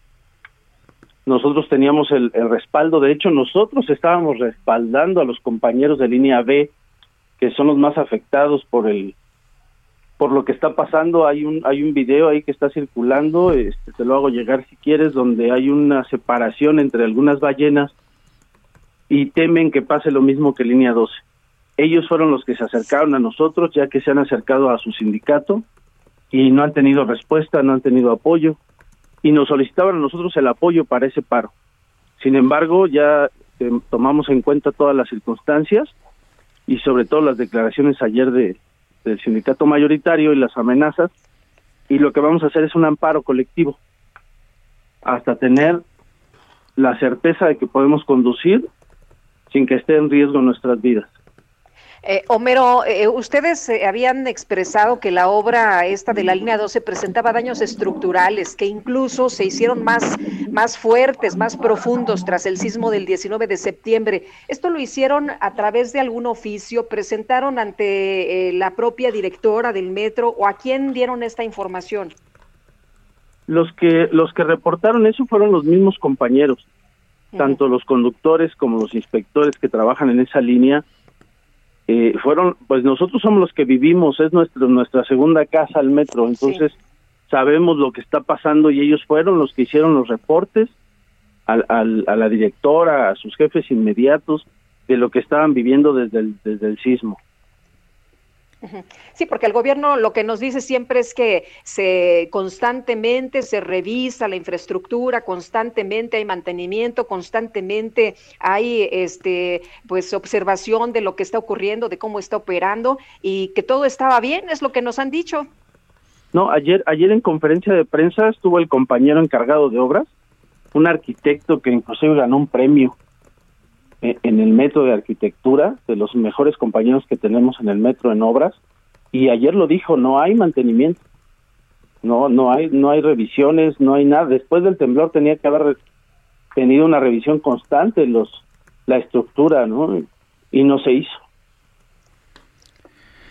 Ahora, la, la pregunta es, ¿qué tanto apoyo tiene Homero para pues para hacer un paro, dices que ahora va a ser un amparo, pero eh, ¿qué tanto, qué tanta representatividad tienen entre los trabajadores? ¿Realmente van a tener un impacto? El, el miedo que tienen los compañeros ya es bastante. Creo que ese es el apoyo que el día de hoy tienen mis compañeros, no tanto nosotros como sindicato. Nosotros como sindicato, al crear un sindicato, lo haces para defender a los compañeros. Sin embargo, cuando las condiciones no se dan, si nosotros afiliamos el día de hoy a compañeros, es perjudicarlos, porque luego luego vienen las represiones y las amenazas. Entonces es difícil, es difícil con un con una empresa, con una directora como esta, que, que tiene un acuerdo con el sindicato mayoritario para no dejarnos crecer, pues sí es difícil, ¿no? ¿no? No tenemos el apoyo, más bien el miedo de los compañeros es lo que está haciendo que ellos mismos pidan que los representemos. Nosotros en ningún momento hemos hasta el día de hoy invitado a afiliarse a los compañeros porque sabemos que los podríamos perjudicar. Pero sin embargo ellos son los que se han acercado a nosotros por el miedo de conducir en estas circunstancias, de volver a vivir lo que pasó el día 3. Afortunadamente Pero- el compañero salió bien. Sí, ¿hay- ¿hay riesgo real de que ocurra eh, otro accidente, otra tragedia, otro incidente, como le dicen en el gobierno, en el metro por falta de mantenimiento? Porque por una parte escuchamos que hay una acción concertada para decir esto en redes sociales, pero que es falso. Y que mm, eh, se dice esto porque solo se quiere afectar al gobierno. No, no, no, no, nosotros, y lo hemos dicho, eso no es político. Esto es real, nosotros estamos viviendo día con día el riesgo de trabajar en un sistema de transporte colectivo abandonado. Hay un riesgo constante y lo hemos dicho durante años, es una bomba de tiempo. Nosotros fuimos despedidos hace un año por denunciar lo que había pasado en Tacubaya. Ahí están los noticieros, salimos en, en Canal 6, nos entrevistaron en, en- en varios periódicos y lo único que pasó fue que el metro nos despidió. Eh, ¿Cuál diría usted que es la línea que más riesgo representa en estos momentos? Ayer había información de que tuviéramos cuidado con la línea D. ¿Esto cree Así usted es. que es eh, información real o es información inventada? No, no es información real. Ayer los compañeros en la tarde todavía estaban en reunión, que fueron los que nos pidieron el apoyo. Todavía estaban viendo cuál es, qué acción tomar, porque están en un riesgo latente. Bueno, pues yo quiero, yo quiero agradecerle don Homero Zavala, secretario de Trabajo del Sindicato Mexicano de Trabajadores del Sistema de Transporte Colectivo, el haber conversado con nosotros esta mañana. No, muchas gracias a ti, Sergio, por el espacio y estamos a la hora. Pues muchas gracias y estaremos ahí muy pendientes. Oye, pues si se está denunciando, lo que tendrán que hacer las autoridades es, en vez de señalar y acosar a los trabajadores, a ver decir, vamos a revisar esto para que la gente esté tranquila, ¿no? Me parece a mí. Pues sí, Pero aunque bueno. también hay que señalar que claramente hay una disputa sindical interna y eso es lo que estamos viendo, lo que nos está, de lo que nos está Pero- hablando es de esta disputa sindical interna. Entre lo que son peras y son manzanas, si estás hablando de la seguridad de la gente, yo creo que sí deberían a, hacer una revisión inmediata, exhaustiva de cómo está operando el metro. Pero bueno, oye, eh, fíjate que ya sabes que a Donald Trump le gustaban mucho las redes sociales y que todos los días escribía en Twitter y en Facebook y estaba encantado. Pero pues le quitaron, le quitaron eh, estas eh, redes y resulta que Donald Trump, el expresidente de los Estados Unidos, sigue sin poder publicar en Facebook. Esto lo ha dictaminado la Junta de Supervisión de Contenido Independiente de la compañía. Así que, bueno, pues sigue sin poder utilizar esta plataforma. Son las 8 de la mañana con 18 minutos. Vamos con el Químico Guerra. El Químico Guerra con Sergio Sarmiento y Lupita Juárez. Químico Guerra, adelante, ¿qué nos tienes? Sergio Lupita, cosas interesantes que están surgiendo de la pandemia ya un poquito más de un año y por lo tanto tenemos ya una acumulación de datos importantes pues sobre la recuperación, los números de fallecidos, infectados, etcétera, pero también de los impactos que ha tenido y ha sufrido positivo y negativo el medio ambiente por este cambio radical en las actividades humanas. Hemos hablado de esta cuestión de la fauna silvestre que ha regresado a lugares que antes no visitaba, hemos hablado también de la reducción de eh, dióxido de carbono a la atmósfera, pero también hay algunos efectos negativos de esta pandemia desde el punto de vista ambiental. Fíjense que un nuevo estudio acaba de publicarlo precisamente el día de hoy, la Universidad de Swansea en eh, Gales, en el Reino Unido, en donde determinan que el uso verdaderamente explosivo de mascarillas Fíjense que en este momento, mientras estoy hablando con ustedes, en China se están fabricando 200 millones de mascarillas diario. Diario, ahorita en China, debido a la demanda mundial, se están fabricando 200 millones de mascarillas. Y esto ha tenido un efecto negativo en el ambiente al ser desechadas investigadores de esta Universidad de Swansea, en el Colegio de Ingeniería, eh, dirigidos por el doctor Swan Swansen, eh, han determinado que existe una cantidad muy importante de microplásticos que están ingresando al medio ambiente al ser arrojadas las mascarillas al eh, medio ambiente y sobre todo al estar en contacto con el agua. La, la presencia de microplásticos, la presencia de algunos metales que están dentro de la mascarilla, del tejido de la mascarilla, se ha incrementado en forma geométrica debido al gran volumen y que va a seguir durante un cierto tiempo de uso de estas mascarillas y sobre todo porque sabemos que esta pandemia pues no es la última y de que va a tener posiblemente secuelas y rebrotes, etcétera. Por lo tanto, se sugiere y aquí viene lo importante y lo he platicado con ustedes ya de que se haga obligatorio y alguna llamada a las autoridades también regulatorias en México el que los plásticos tengan estos aditivos oxobiodegradables que no generan microplásticos, a pesar de lo que se ha estado eh, pues difamando al, al, respecto, no generan microplásticos, al contrario, se descomponen en las partes esenciales que conforman el plástico, pero deja de ser plástico, se, se convierten en aldehídos, cetonas, hidrocarburos, etcétera, y entonces por lo tanto ya no son eh, microplásticos y no contaminan el ambiente. Esto seguramente esta investigación va a detonar lo que ya he estado diciendo de cáncer obligatorio, de que los plásticos contengan estos aditivos oxo-biodegradables precisamente para evitar estos impactos negativos en el ambiente, Sergio Lupita. Químico Guerra, como siempre, gracias y un fuerte abrazo. Igualmente para ustedes, buenos días. Buenos días, sí. México llegó a las 217.740 defunciones a causa del COVID-19. Esto lo informó la Secretaría de Salud. Y Gerardo Suárez, cuéntanos, buenos días. Muy buenos días, Sergio Lupita. En México se acumularon 217.740 muertes confirmadas por COVID-19, 395 más que el día anterior. En cuanto a los contagios, se estima que ya habría 2.539.819 casos confirmados, 3.419 más que el miércoles. En conferencia, el director general de epidemiología, José Luis Salomía, reportó que hay una disminución de 12% en los casos de SARS-CoV-2 en comparación con la semana previa y hay 20.587 casos activos en el tema de la vacunación hay ocho millones sesenta y dos mil ciento doce personas que ya tienen completo su esquema de vacunación y en total 12.4 millones de personas han recibido al menos una dosis de la vacuna contra COVID-19. Esta es la información que les tengo. Gerardo, muchas gracias. Buenos días. Buenos días. Y vamos, vamos a las calles de la Ciudad de México. Daniel Magaña, adelante. ¿Qué tal, Sergio Lupita? Muy buenos días.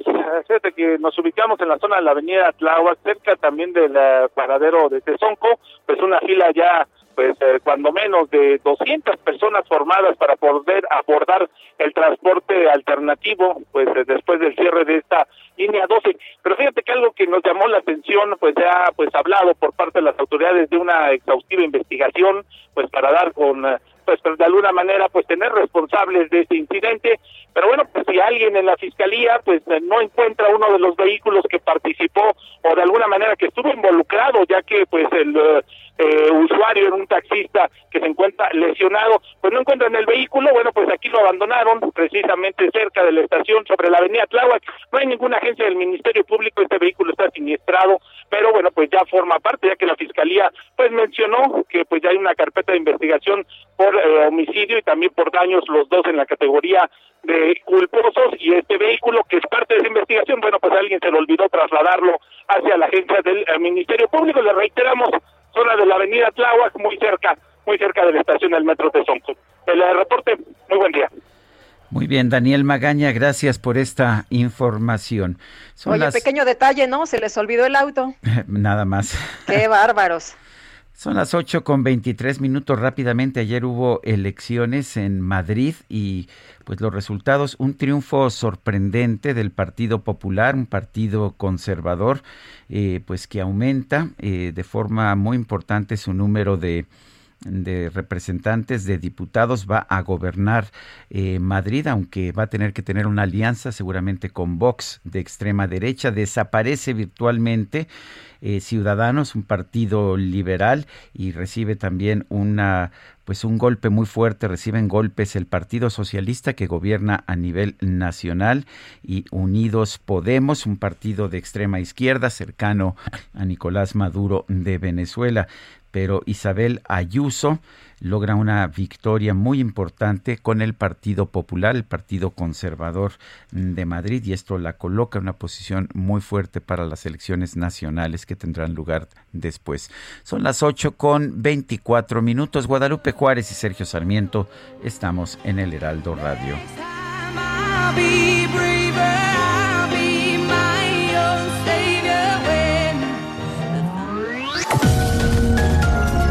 Sergio Sarmiento y Lupita Juárez quieren conocer tu opinión, tus comentarios o simplemente envía un saludo para ser más cálida esta mañana. Envía tus mensajes al WhatsApp 5520 109647.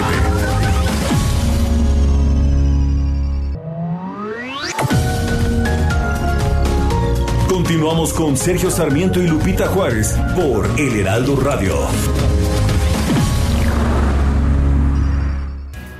Jaque Mate con Sergio Sarmiento.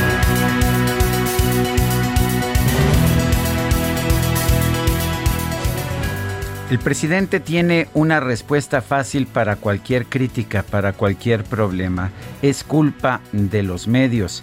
Esta mañana dijo en su conferencia de prensa mañanera, hay una crisis en los medios de información en todo el mundo, una falta de ética que no se había visto manifestada como ahora porque los medios fueron totalmente cooptados por los grupos de interés. Dejó de haber medios de comunicación cercanos a la gente, a la verdad, a la ética, el profesionalismo y se fueron a defender intereses de corporaciones, de grupos de intereses creados. Lo curioso del caso es que el propio presidente de la República llegó al poder precisamente gracias a la independencia de estos medios, gracias a que los medios lo cubrieron, cubrieron sus actividades, le dieron aire como lo hicimos Guadalupe Juárez y yo tantas veces en el pasado y le dimos la oportunidad de expresar sus puntos de vista contrarios al gobierno. Pero parece que así son las cosas, no solamente con el presidente López Obrador, es la misma situación con Nicolás Maduro, con Ergoyan eh, allá en Turquía, eh, lo mismo estamos viendo con Bolsonaro en Brasil y lo mismo veíamos con el presidente Donald Trump de los Estados Unidos. Los medios se convierten en el enemigo del pueblo en el momento en que la gente llega al poder. Y qué lástima, porque si el presidente realmente quisiera, los medios seríamos, por supuesto, un aliado. A él mismo le conviene que levantemos la voz de alerta, que digamos que hay problemas, por ejemplo, en el metro, y no que nos quedemos callados. Un gobernante bien informado, un go- gobernante que escucha al pueblo, es finalmente un mejor gobernante. Yo soy Sergio Sarmiento y lo invito a reflexionar.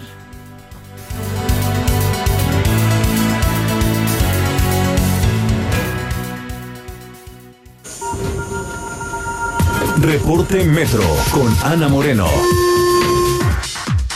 Ana Moreno, ¿cómo opera el metro esta mañana? Cuéntanos, buenos días. Hola, muy buen día, Lupita, Sergio, un saludo a todo el auditorio. Claro que sí, les informo que a esta hora la red opera con afluencia alta en las líneas 1, 3, 8, 9, A y B, con un intervalo entre cada tren de aproximadamente cuatro minutos. En el resto de las líneas, la afluencia es de baja moderada con avance continuo. Les recordamos que la línea 12 se encuentra fuera de servicio. En apoyo a las y los usuarios, la red de transporte de pasajeros Eh, brinda servicio en los circuitos Tláhuac a Olivos sin costo y de Tezonco a Mixcoac con un costo de 5 pesos durante el horario habitual del metro y es en ambas direcciones. Es importante que planifiquen su viaje y anticipen su salida. También para mayor información del servicio pueden consultar nuestras redes sociales oficiales, arroba Metro CDMX en Twitter, Facebook e Instagram. Esta es la información, que tengan un excelente día. Gracias, Ana. Hasta luego, Lupita, un muy buen día. Buenos días. Bueno, vamos a, otros temas. Ha habido un gran interés por saber qué pasó allá en la línea 12 del metro. La jefa de gobierno, Claudia Sheinbaum, ha informado que buscará una empresa internacional para realizar un peritaje externo en torno al accidente en la línea 12 del metro. Me parece una buena decisión, pero eh, ¿cuáles son los problemas de esta línea, esta línea dorada que, pues, que ha tenido tantos problemas? Fernando, Fernando Coca es escritor, él redactó el libro Línea Dorada, Los Lobos al Acecho. Y bueno, vamos a, a conversar con, con, Fernando Coca precisamente. Fernando, ¿cómo está? Buenos días. Muy buenos días, Sergio. Gracias por el espacio. Lupita, buenos días. Hola, ¿cómo estás? Buenos días, Fernando. Eh, Fernando, cuéntanos, eh, ¿qué, cuáles, ¿cuáles son los problemas? ¿Por qué, es, ¿Por qué es esta una línea con tantos problemas cuando hemos tenido otras líneas que nunca han dado absolutamente de qué hablar?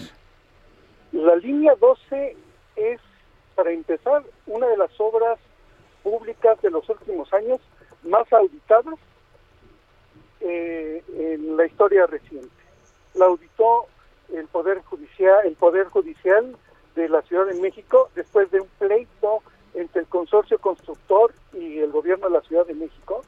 La auditó la Cámara de Diputados Federal porque hubo recursos federales, la Cámara local, tuvo la certificación y la auditoría de empresas internacionales que avalaron la obra civil, el uso de materiales, eh, la puesta en marcha de los trenes, en fin, es la más eh, auditada. Creo que algo que nos ha sucedido a todos los que estuvimos atentos al desarrollo de la línea 12 fue confiar demasiado en el historial de algunas empresas y no percatarnos de que no se estaba haciendo bien algo que creo que va a ser fundamental en el desarrollo de las próximas eh, trabajos de, de peritajes, el mantenimiento. La primera vez que cerraron la línea 12 fue por un desgaste ondulatorio en días y nos decían que eso ponía en riesgo, en grave riesgo, la vida de los usuarios. Cuando vinieron los expertos internacionales a verificar este asunto, les dijeron, oigan, al gobierno eh, de Miguel Ángel Mancera le dijeron, oigan, el desgaste ondulatorio es normal en cualquier vía férrea. El, el, golpeteo por la fricción entre metal y metal es normal, por eso hay que tener lubricación eh, suficiente para que esto no suceda.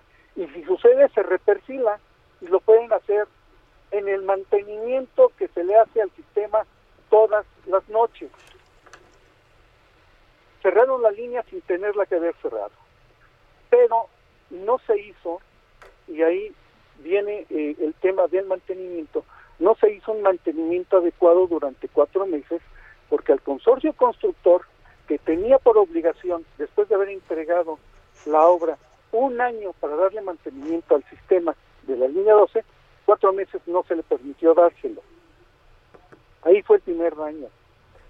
Tengo una teoría, Sergio. La zona en donde se derrumbó esta trave es una de las zonas que más eh, afectaciones por cavidades, por grietas tuvo después del 17, del 19 de septiembre de 2019. ¿Qué pasó en el suelo que sostiene esas traves y esas columnas por donde pasa el tren o pasaba el tren de la línea 12? hubo algún deslizamiento. Después de este sismo se hicieron trabajos de mecánica de suelos, se determinó que el suelo era consistente, no había necesidad de reforzarlo. En esas columnas que después nos dijeron que habían reparado, porque habían sufrido daños, eh, se revisaron las traves. Nos dice Jorge Gaviño en varias entrevistas que ha tenido que ellos dejaron al 100% la estructura de la línea 12. Eso fue en 2018. Él nos los declara hoy. ¿Qué pasó de esa fecha al 3 de mayo?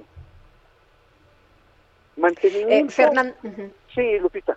Eh, Fernando, lo que tú nos estás diciendo es que esta línea no eh, estuvo mal diseñada, o sea, desde el principio sí estuvo eh, bien diseñada, fue un problema más bien eh, político entre Marcelo Ebrard y el doctor Mancera y que el problema que estamos viendo ahora es por falta más bien de mantenimiento.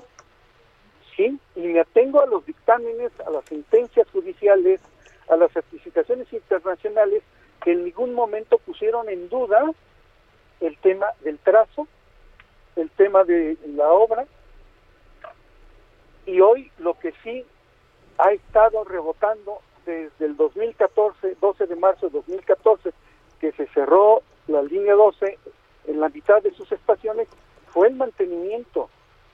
El mantenimiento nos sirve no solo para cambiar las piezas, no solo para rectificar eh, las vías, sino también nos sirve para detectar fallas en las estructuras por las que pasan esos trenes.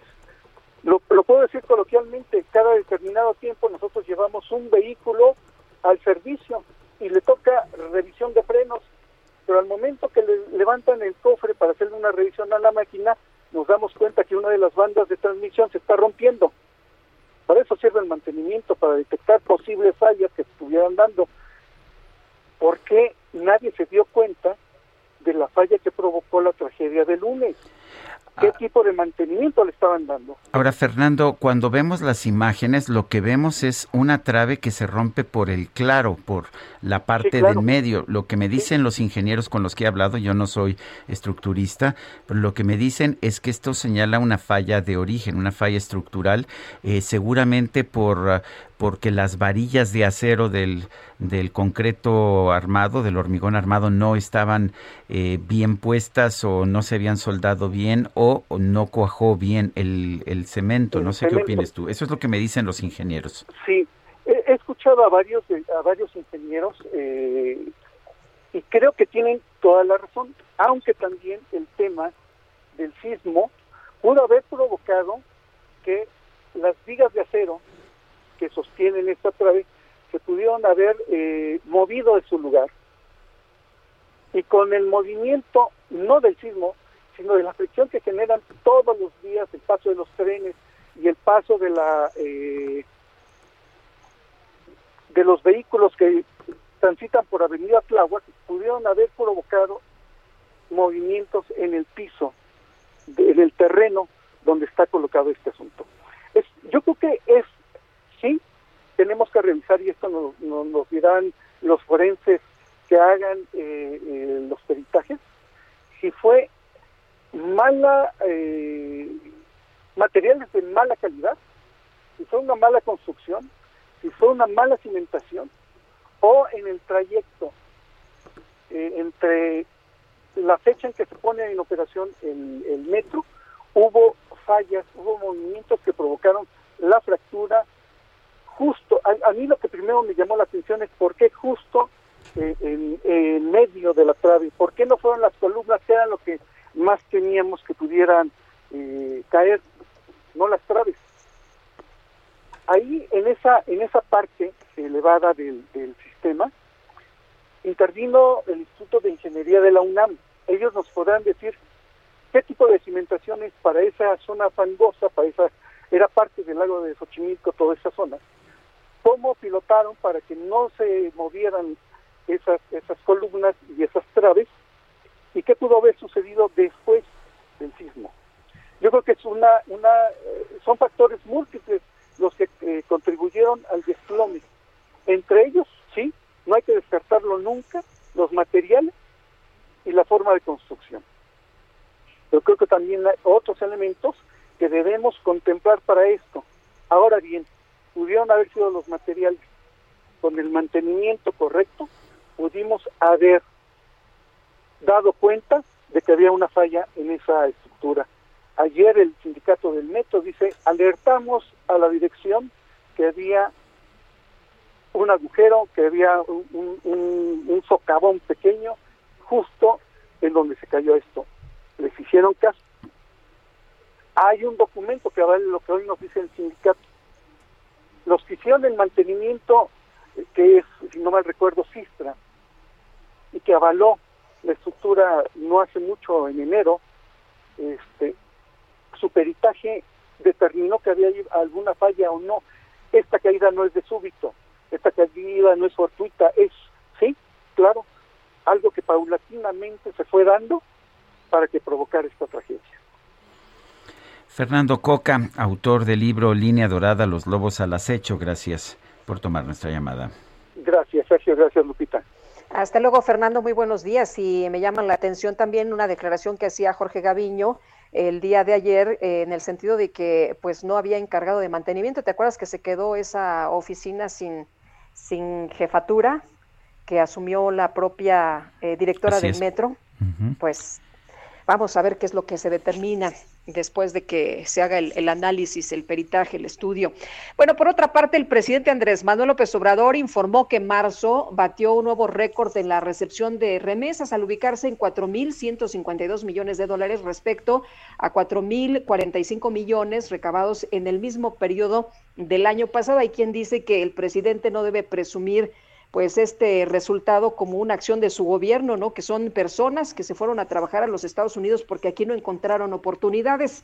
El doctor Raimundo Tenorio Aguilar es profesor emérito del TEC de Monterrey y con quien vamos a platicar del tema esta mañana. Doctor, ¿cómo está usted? Buenos días. Muy buenos días, Lupita, Sergio, un gusto saludarles como siempre. Gracias. Doctor, cuéntenos, ¿por qué están subiendo tanto las remesas?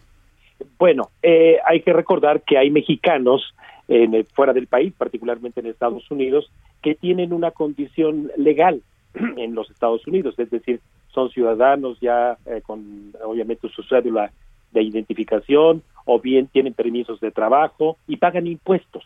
Y esos mexicanos, eh, desde el mes de mayo del año pasado, en dos programas diferentes del gobierno de los Estados Unidos, han recibido apoyo por desempleo, por el número de hijos que tengan y también en los diferimientos que hoy conocemos hay, por ejemplo, en el pago de renta.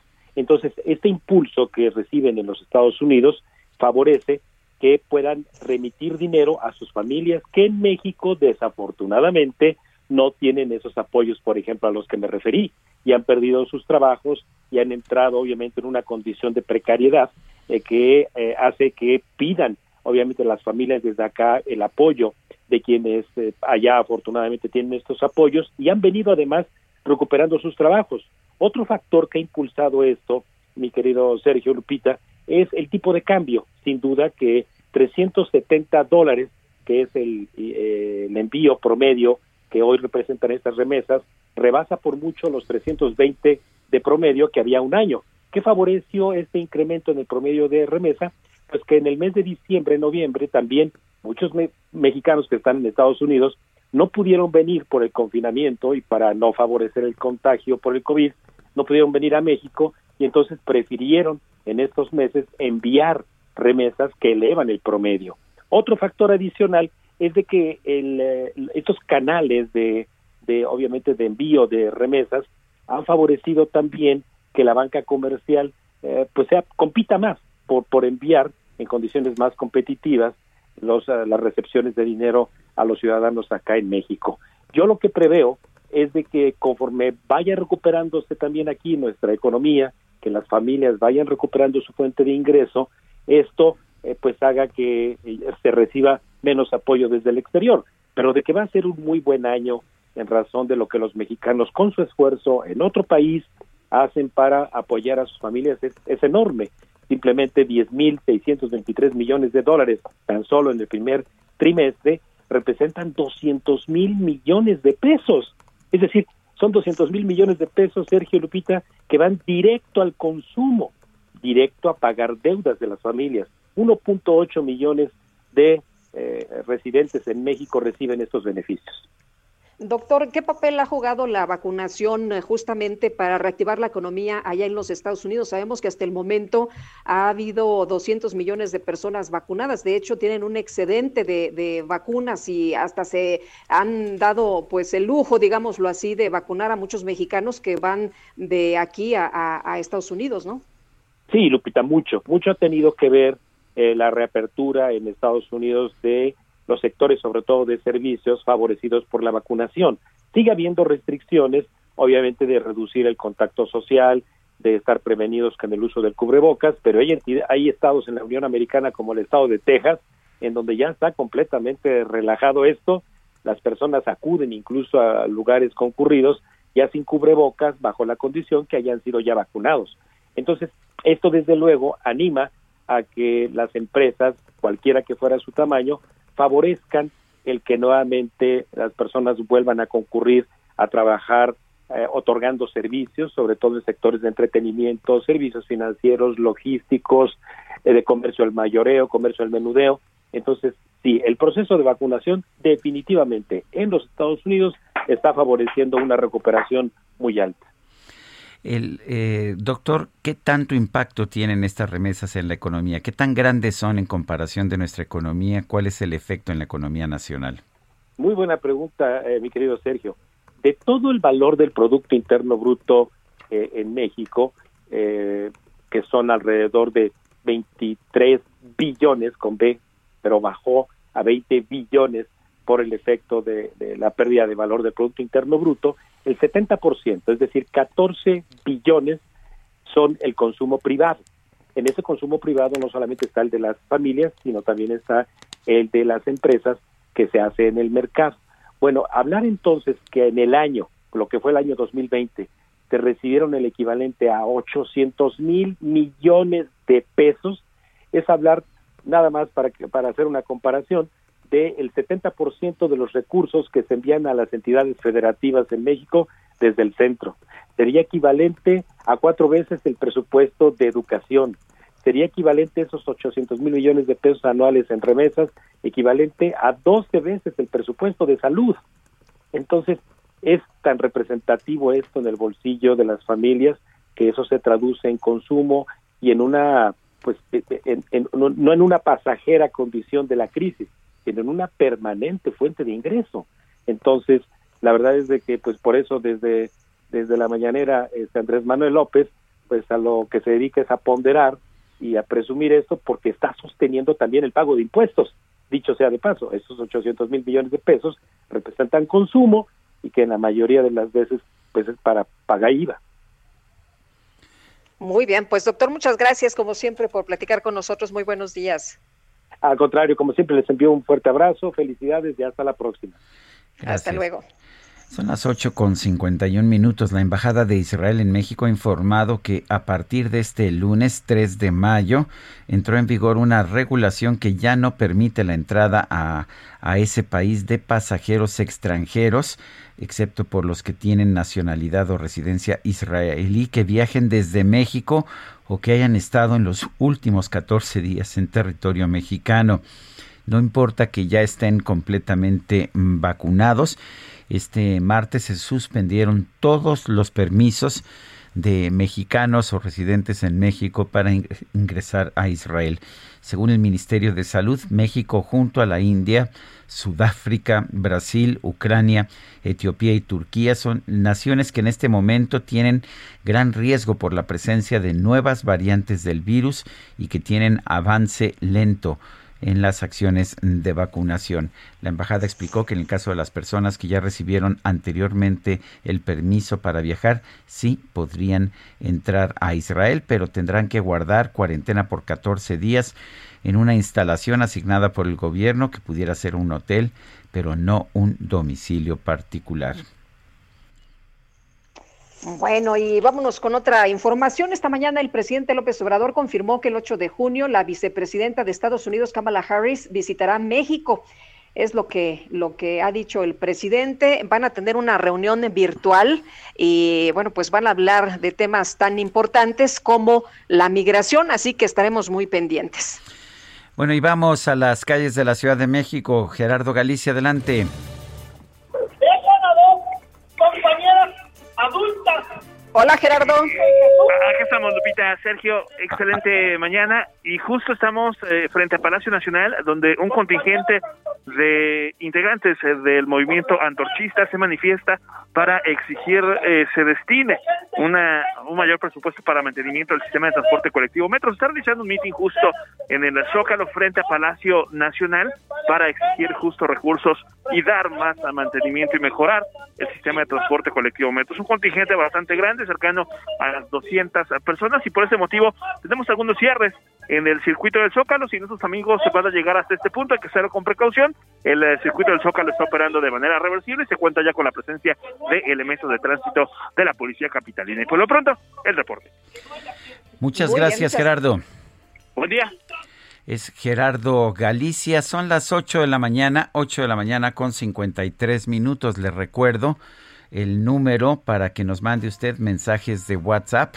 El número es 55 2010 96 47. Repito, 55 2010 96 47. Puede usted mandarnos mensajes de texto, mensajes de voz. También puede usted comunicarse con nosotros o ver nuestra información a través de Twitter. La cuenta de este programa es arroba Sergio y Lupita y le recomiendo también la cuenta del Heraldo de México, arroba Heraldo de México. Nosotros, Guadalupe Juárez y un servidor Sergio Sarmiento, vamos a una pausa. Regresamos en unos momentos más.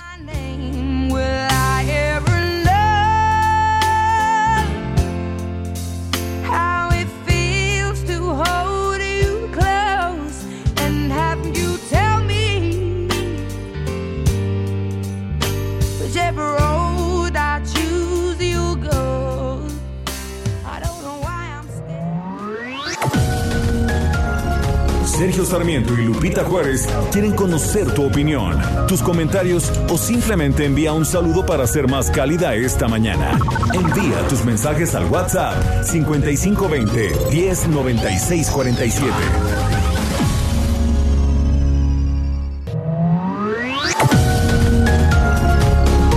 Continuamos con Sergio Sarmiento y Lupita Juárez por El Heraldo Radio.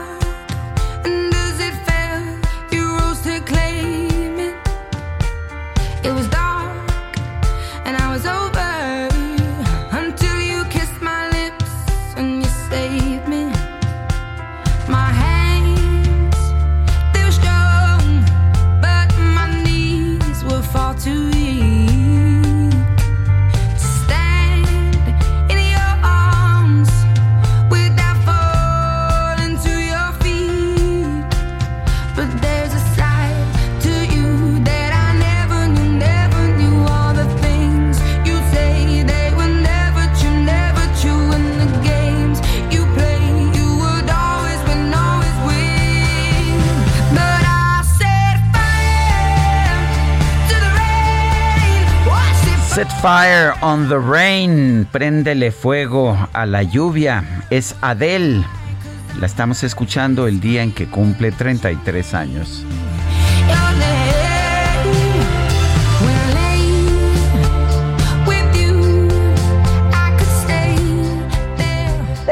Mensajes y la señora Rosa María nos dice, a López le molesta, le lastiman los comentarios de los medios, pero él tiene la oportunidad de quejarse en su vitrina mañanera y alivia su molestia. Y los familiares de las víctimas, ¿cómo alivian su dolor? López, basta de quejumbres, ya deje su egolatría, ya piense en los demás, ya gobierne para el pueblo.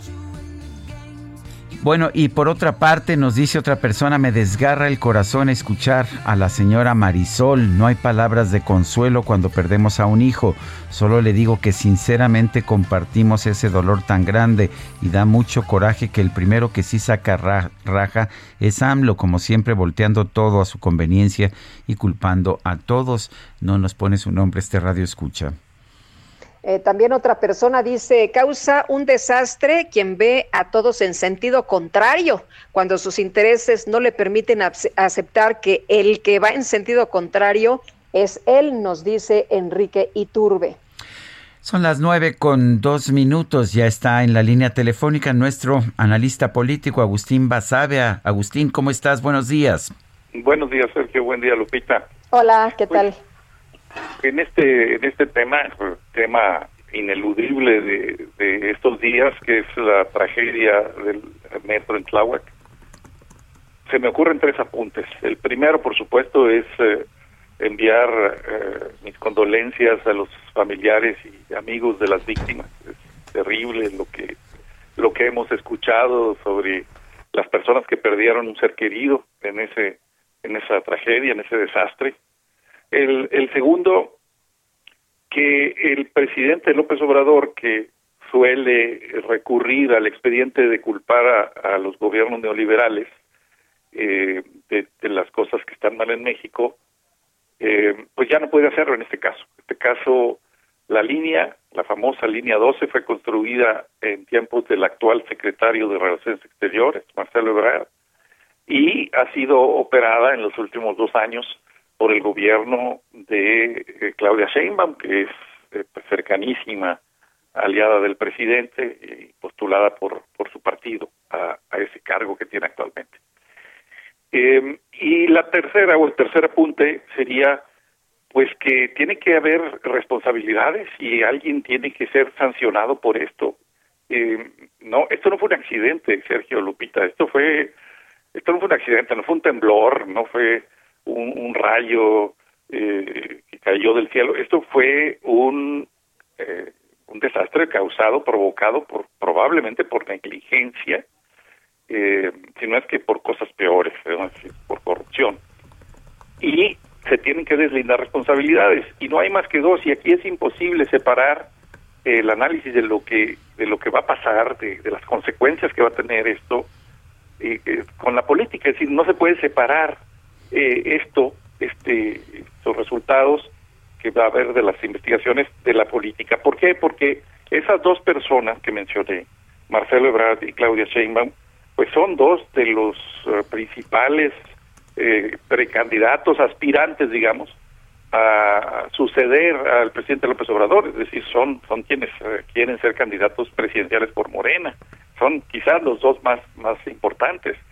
Eh, y eh, aunque me parece un acierto que hayan contratado a una empresa o vayan a contratar a una empresa noruega, eh, extranjera, eh, objetiva, para hacer el peritaje, que es un acierto eso, creo que es inevitable que haya al final de cuentas una una decisión política, una influencia del presidente mismo para ver hacia dónde se apuntan eh, las responsabilidades, si a quien construyó la, la obra o a quien la debió haber dado mantenimiento. En medio está, claro, el gobierno de Miguel Mancera, que sin duda o muy probablemente tiene responsabilidad también, pero es muy difícil eh, quedarse solamente en la mitad eh, porque los últimos dos años el mantenimiento ha estado a cargo del actual gobierno de la ciudad. Y si hay fallas estructurales, pues esos son desde la construcción. Y ahí no hay más que pues eh, ver para dónde se van las, las culpas. Si se van para uno o para otra de los, de los aspirantes a la presidencia. No se puede evitar eso.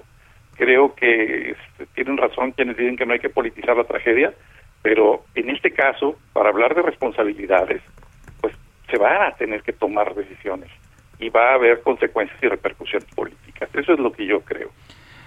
Pues sí, pero el gobierno le echa la culpa a los medios de comunicación. ¿Qué opinas? El presidente, no sé si el gobierno. No, pues ese es el expediente de siempre, es la salida eh, fácil de, del presidente eh, López Obrador, es decir, que hay una campaña de los medios en su contra, que en fin, que todo lo están enturbiando, que inventan cosas que no es cierto y entonces saca ejemplos ahí en la mañanera. Pero pues este, en este caso creo que no se va a poder tapar el sol con un dedo. Hay una, una tragedia, hay mucha gente eh, que perdió la vida, hay muchas familias, eh, duelo, y no, no van a poder salirse ya con eso. Esa obra la construyó una persona que está en el proyecto de la 4T y esa obra la debió haber mantenido otra persona que está en la 4T y ambos, por cierto, en el vértice de la pirámide del poder. Eso creo que no tiene vuelta de hoja y van a tener que enfrentar esa realidad y van a tener que tomar una decisión en, en cuanto a, a las aspiraciones políticas de estos dos personajes. Bueno, pues Agustín Basabe, gracias por conversar con nosotros. Un fuerte abrazo. Igualmente, Sergio Lupita, saludos al auditorio. Buen día. Gracias, buenos días. Y ya está listo Antonio Bautista, coeditor de Estados, con información importante, como siempre nos comparte. Adelante, Antonio. Lupita, Sergio, muy buenos días. Bueno, pues este 6 de junio participen o no. Los jóvenes tienen un papel definitivo en las elecciones más grandes en la historia de la democracia mexicana, de acuerdo con el Instituto Nacional Electoral. La lista nominal de electores está integrada por 93.528.473 ciudadanos que cuentan ya con credencial para votar, lo que significa que 74% de los más de 126 millones de habitantes tienen la capacidad para elegir a sus gobernantes. 25.687.082 son electores de entre 18 y 29 años. Esto representa 27% del total, es decir, casi una tercera parte de los votos que pueden emitirse en la próxima jornada electoral pueden provenir de la población joven. Además de esta cantidad, casi 5 millones son ciudadanos que van a acudir a las urnas por primera vez en su vida, es decir, dos de cada 10 votos de, de estos van a ser primerizos. De acuerdo con el INE, esta es la lista nominal que tiene la mayor cobertura en los últimos 30 años, con un nivel récord de 99.84% a pesar de la pandemia pues de cada mil personas que solicitaron su credencial de elector, solo dos no la recogieron. Cinco de cada diez de los votos era de mujeres, pues la lista está compuesta por 52% de electoras, lo que significa más de 48 millones de personas que pueden acudir a las urnas a expresar su preferencia electoral. En el caso de los hombres, son 45 millones. El Estado de México evidentemente concentra la mayor cantidad de personas en la lista nominal con 12 millones 376 mil 517, seguido de la Ciudad de México con 7 millones 772 mil y Jalisco que ocupa el tercer lugar con 6 millones 214 mil personas. La entidad que menos eh, votantes tiene en la lista nominal es Colima con 556 mil 312. Ahora bien, al revisar dónde está la población joven en el país, la mayor cantidad de habitantes de entre 15 y 29 años, de acuerdo con el INEGI, se concentra en el centro de la República, una entidad del norte y una entidad del sureste. Esto es en el Estado de México, la Ciudad de México, Jalisco, Veracruz, Puebla, Guanajuato, Nuevo León y Chiapas. Ahí está 13% de la población en este rango de edad.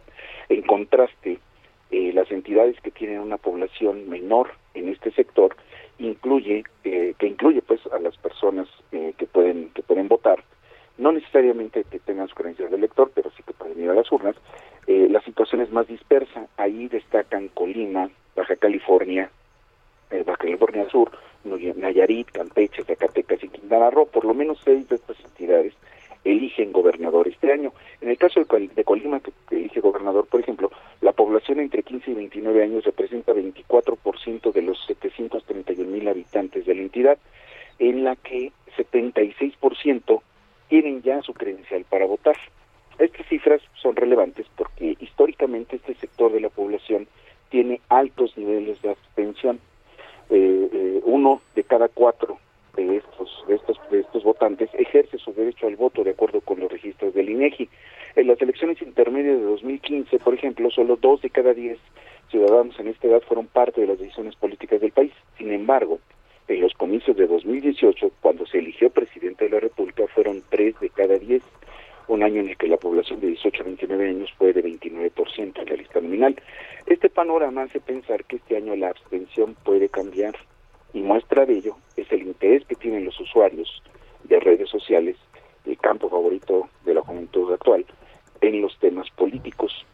Esto lo saben los 21 los, los candidatos, perdón, los 21.368 cargos que están en juego este año y pues eh, han estado recurriendo ya al uso de aplicaciones como TikTok, donde se ponen o se exponen a cantar y a bailar con tal de pescar eh, Sí. alguno de estos votos frescos de 2021. Muy, muy mal, por cierto, ¿eh? Muy mal, por cierto, Toño. Todo con tal de ganar alguno de estos es. votos que les parece atractivo. Así Muy es bien. el panorama, Sergio Lupita. Gracias. Hasta luego, buen día. Hasta luego, Antonio Bautista. Bueno, eh, no le hemos prestado, me parece, suficiente atención a lo que está ocurriendo en Colombia, una serie de manifestaciones. Han ah, generado, para empezar, eh, una situación en que el gobierno del presidente Iván Duque ha echado para atrás una propuesta de aumento de impuestos, pero ha habido también casos, casos muy inquietantes de represión policial. De hecho, la Organización de las Naciones Unidas y la Unión Europea hicieron un llamado a la, a la calma en Colombia y advirtieron que el uso excesivo de la fuerza en las protestas contra el gobierno pues están ah, generando abusos inaceptables. Alan Austria es conductor de noticias internacionales en Colombia y periodista internacional. Alan Austria, eh, buenos días, gracias por tomar esta llamada. Hola Sergio Lupita, ¿cómo están? Buenos días, yo los escucho muy bien. Perfecto, nosotros también, Hola, ¿qué Alan. tal? Buenos días. Cuéntanos, explícanos qué está pasando en Colombia eh, para, pues para gente que no sabe usualmente cuál es la situación en, en este país. Pues sí, mira, como bien identificas, hay, dos puntos que realzo de lo que acabas de mencionar, que son muy exactos. Uno es que Colombia está viviendo días durísimos, días que, que no son comunes en su historia reciente y que también eh, se le está prestando poca atención mediática para la intensidad de lo que está ocurriendo y no solo en la capital colombiana. Eh, nuevamente se vivió otra noche de tensión hace unas horas, al menos 15 estaciones de la policía de Bogotá, la capital, fueron vandalizadas. Eh, nuevamente se registraron choques entre manifestantes que en su mayoría son pacíficos y la fuerza antidisturbios. Eh, hasta hace unas horas, a últimas horas de la noche, seguían los enfrentamientos, lanzaron gases lacrimógenos, también el transporte público fue vandalizado. ¿Por qué eh, se está protestando? ¿Por qué eh, iniciaron estas tensiones? Las manifestaciones empezaron ya hace una semana, el 28, esto en rechazo al proyecto, un proyecto de reforma tributaria que, que se estaba analizando y era impulsado por el presidente Iván Duque que buscaba recaudar eh, 25 billones de pesos colombianos, que son cerca de unos 6.800 millones de dólares. Eh, esto para hacer frente a la crisis económica generada por la pandemia del coronavirus, pero para hacerlo proponía cobrar más impuestos y esto afectaba principalmente a la clase media y a la clase baja, Sergio Lupita. Eh, Alan, ya se retiró la reforma. ¿Qué es lo que sucede ahora? ¿No están conformes con lo que planteó el gobierno? Exactamente, como bien identificas, eh, eh, en el transcurso del aumento de tensiones, lo que más, eh, lo- las medidas que, que fue haciendo el presidente para contrarrestarlas fue precisamente eh, echar para atrás, primero avisando que iba a ir cambiando puntos de esta polémica reforma, después el domingo echó para atrás la, la reforma completa, el lunes renunció el ministro de Hacienda, que es el equivalente, un ministro, un secretario de Hacienda para nosotros, y eh, las protestas continuaron. Eh, esos mismos días, mientras avanzaban estas tensiones, eh, la gente seguía manifestándose en la calle, aunque muchas de esas manifestaciones eran ya más de, de, festejo, era ya más de, de que, que estaban ahí celebrando que se echara para atrás esta reforma tributaria. Sin embargo, eh, parece que ahora la transformación de las manifestaciones ha sido eh, por la violencia policial en el inicio de las tensiones. Eh, siempre ha sido un tema, un pulso latente para Colombia, eh, el exceso de la fuerza por parte de los elementos de seguridad y ahora parece que eh, el foco está en que haya fin a la violencia policial y ahora exigen otras reformas políticas y también sociales. Por ahí hay otra reforma polémica en materia de salud. Entonces ahora hubo una transformación de estas mismas eh, manifestaciones y ahora parecen más fuertes. Ahora parece que eh, se están tomando nuevos puntos de ciudades colombianas, por ejemplo, en Bogotá. Eh, yo llevo unos cuatro años acá, nunca me había tocado ver lo de hace unas horas, que era eh, helicópteros volando eh, con las luces apagadas, se escuchaban ambulancias por todos lados. No sé si es por la situación de la pandemia, eh, pero las redes sociales estaban detalladas, eh, habían videos que en verdad impactan, que, que por supuesto eh, sujetos a, un proceso de fact-checking, pero era una cantidad que, que pues ya resulta obvia la, la situación que, que se está llevando y que, eh, como bien identificado igual Sergio al inicio, pues eh, si bien hay una cobertura mediática, no se le está prestando a, eh, el foco que, que debería de estar teniendo desde los medios de comunicación. Pues yo quiero agradecerte, Alan Austria, por haber conversado con nosotros, por ayudarnos a comprender lo que está sucediendo en Colombia. Con mucho gusto, Sergio Lupita, estamos pendientes. Hasta luego, muy buenos días, Sergio. Y bueno, ayer nos llegaba información muy importante también en materia de medios y de expansión del Heraldo y Now Media Televisión. Y bueno, pues el Heraldo Media Group sigue creciendo en Estados Unidos. Esta vez lo hará en el estado de Luisiana y dos ciudades de Texas de la mano de su socio Now Media. Y esto permitirá que la señal llegue a través del dispositivo de realidad virtual eh, Oculus. También proveedores de televisión en Internet, Roku TV, Amazon Prime, Apple TV, YouTube Live TV. En fin, eh, la próxima aplicación de Now Media Radio, la cual será lanzada a fines de este mes para todos los dispositivos móviles, incluido el reloj y televisores inteligentes. Y bueno, pues eh, déjenme decirles que Now Media expande la adquisición de su red de medios a Lake Charles, Louisiana, a Bryan College Station y Tyler, Texas. Y adicionalmente iniciará la aplicación de Radio Now Media para todos los dispositivos móviles, relojes y televisores inteligentes. ¿Cómo la ves? Pues me parece muy bien. Ahora vamos a enlazarnos a Now Media Channel 21 en Houston para escuchar el comentario de negocios de Edmundo Treviño. Adelante, Edmundo. Hola, muy buenos días, Sergio Lupita y auditorio. Eh, soy Edmundo Treviño, soy de US Marketer y les quiero agradecer muchísimo la oportunidad de arrancar este nuevo segmento en donde vamos a platicar de negocios y emprendimientos en Estados Unidos. Eh, y como introducción eh, a todo esto, yo les quiero platicar que hace algunas semanas estuve eh, en una reunión con un amigo mío, ex compañero de la universidad, y él, de hecho, exfuncionario de, del extinto ProMéxico, y me comentó algo que me hizo eh, mucho ruido en mi pensamiento, ¿no? Él decía, el empresario mexicano no es exportador. Y entonces yo decía, ¿cómo es posible si finalmente los medios nos dicen una cantidad de, estadísticas en donde pues, nos dicen que somos eh, pues, una potencia exportadora? Y me di a la tarea de investigar, analicé eh, información del INEGI, Secretaría de Economía, etcétera. Y ahí me encuentro que efectivamente sí, somos un gran socio comercial de Estados Unidos, el 80% de nuestras exportaciones vienen hacia acá, 370 eh, mil millones al año eh, al cierre de 2019. Y aunque tuvimos una gran caída en 2020, definitivamente parece recuperarse en este 2021. Lo que a mí me preocupó es que encontré que de los grandes de estas grandes cifras, 100 mil millones se las llevan solamente las armadoras. Después sumas computadoras, minería, petróleo, pantallas planas, computadora, etcétera, y pues casi no queda nada extra para los demás. Entonces, realmente, ¿quién ha aprovechado estos tratados de libre comercio? Y mi preocupación va más allá porque las micro y pequeñas empresas, las famosas pymes o MIPYMES, pues exportan menos del 5% de estas cifras.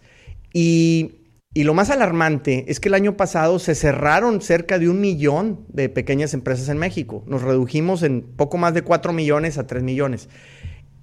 Y es obvio que estas son el fundamento de nuestra economía porque finalmente son las empresas que más empleo generan y las que más pagan impuestos.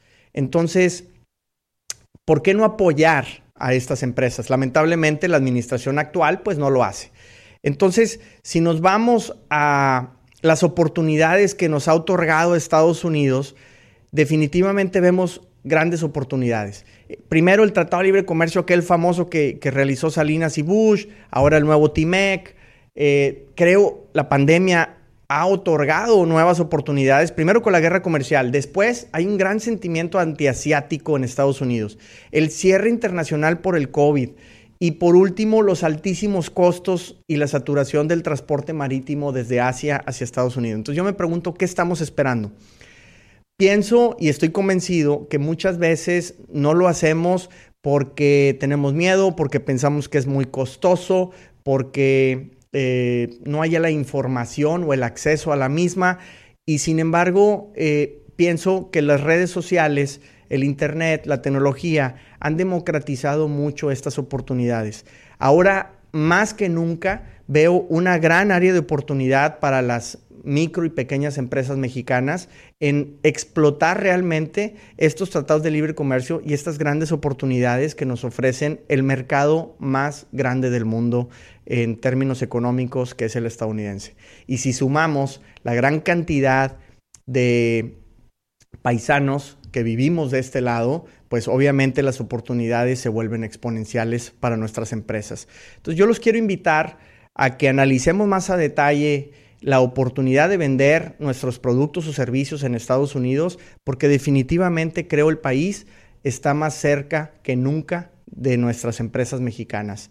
Entonces, les agradecería muchísimo que vayan a mis redes sociales. Soy Edmundo Treviño. En Instagram estoy como edmundo.trevino.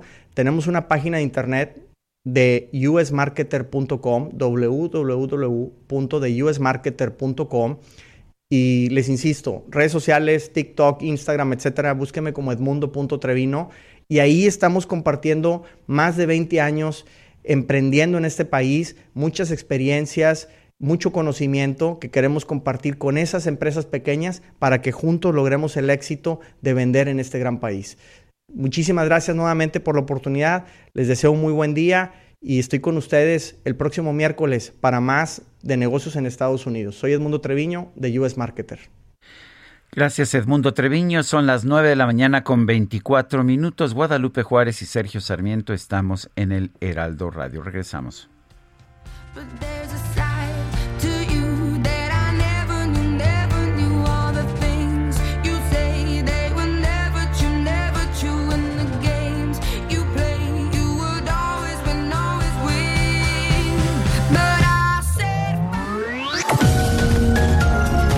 Sergio Sarmiento y Lupita Juárez quieren conocer tu opinión, tus comentarios o simplemente envía un saludo para ser más cálida esta mañana. Envía tus mensajes al WhatsApp 5520 109647.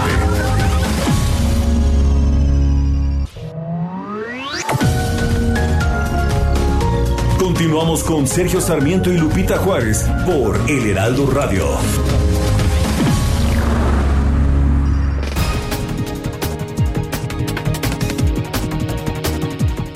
Vamos a un resumen de la información más importante. Desde Palacio Nacional, el presidente López Obrador denunció que tras el desplome registrado en la línea 12 del metro de la Ciudad de México, los medios de comunicación abordaron el caso con amarillismo. Pero el amarillismo en los medios nacionales e internacionales ¿eh? es inevitable porque hay también una crisis en todos los medios de información, no solo en México, en el mundo, una falta de ética que no se había visto manifestada como ahora, porque los medios durante el periodo neoliberal en México y en el mundo fueron totalmente cooptados por los grupos de intereses creados. Dejó de haber este, medios de información verdaderamente independientes, cercanos a la gente, a verdad, a la objetividad, a la ética, al profesionalismo. Además, el presidente aseguró que, contrario a lo que ocurre en otros países, en México la gente no sale a las calles a protestar contra el gobierno y las autoridades no reprimen a la población. Es más la lanzada de los medios, pero la gente no sale a protestar en contra del gobierno. O salen, pero muy pocos. Nada que ver con lo que está pasando en otros países, donde la gente está en la calle y reprimen y hay muertos. Eso los medios de aquí no lo difunden, los medios convencionales, con honrosas excepciones. La dirigencia de Morena en Guerrero informó que el Tribunal Electoral del Poder Judicial de la Federación revocó todas sus candidaturas a diputaciones locales por la vía plurinominal, por lo que ya presentó una impugnación. Y la defensa del ex policía de la ciudad de Minneapolis, Derek Chauvin, solicitó que su cliente sea sometido a un nuevo juicio por el caso de la muerte de George Floyd al considerar que el proceso en el que fue declarado culpable presentó irregularidades. Lo siento mucho, mi estimado Donald Trump. Nada es por siempre y tu tiempo se acabó. Tuviste chance de hacer más grande esta nación, pero tu orgullo oscureció tu corazón. Pues yo no sé si ya terminó su tiempo. Por lo pronto, este martes, el expresidente de los Estados Unidos, Donald Trump, presentó su nueva plataforma digital para, pues para darle la vuelta a la suspensión de sus cuentas de redes sociales como Facebook y Twitter. El proyecto se denomina From the Desk of Donald Trump, desde el escritorio de Donald Trump, y promete ser un espacio libre para apoyar a los conservadores valientes que definirán el futuro del movimiento America First. Cabe duda que el karma todo lo cobra. Y estos son los guaches de Tierra Caliente. Y que viva mi raza latina.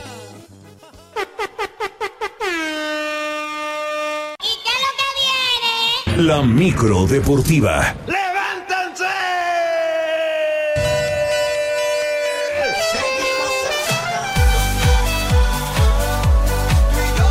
Ay, pues qué ambiente. Yo en esa micro sí me subo. Qué barbaridad. Julio Romero, ¿cómo te va? Buenos días.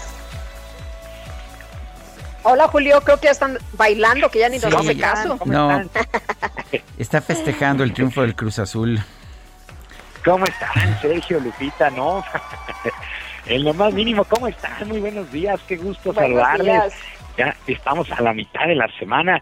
Eh, no, no podemos tan celebrarla con Champions cuando hay CONCACAF eh, y hay Champions. El día de ayer, de la mano del argelino Riyad Mahrez, que consiguió dos tantos, el Manchester City se clasificó por primera vez en su historia a la final de la Champions League tras eliminar al Paris Saint-Germain.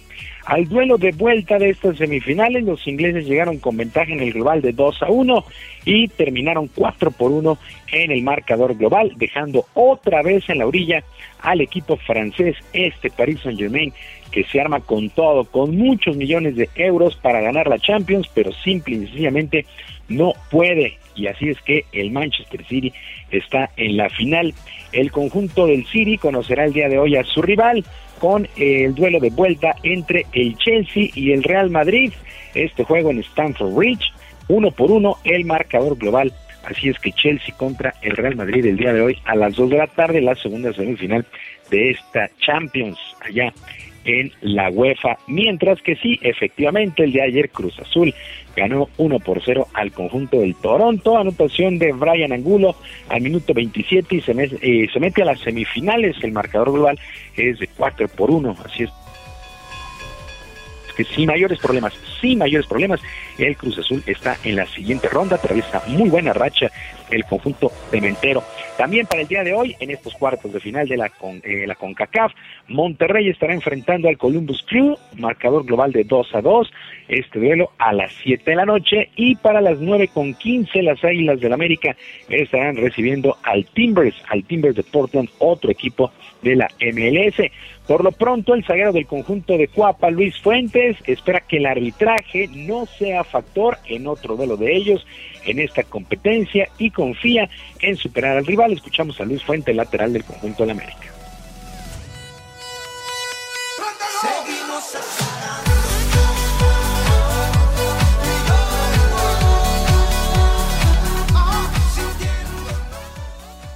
Nosotros tenemos que ponerle todo el énfasis suficiente para, para hacer lo que nos toca dentro del terreno de juego. Y te, vuelvo a repetir, ahondando un poco más a, lo que mencioné hace un par de minutos atrás. Eh, está en nosotros y depende de nosotros poder hacer un buen partido para poder eh, manejar el partido, ser muy inteligentes y sobre todo tratar de, de conseguir los goles que, que, sean necesarios para poder avanzar a la siguiente ronda. Y... Algo anda mal.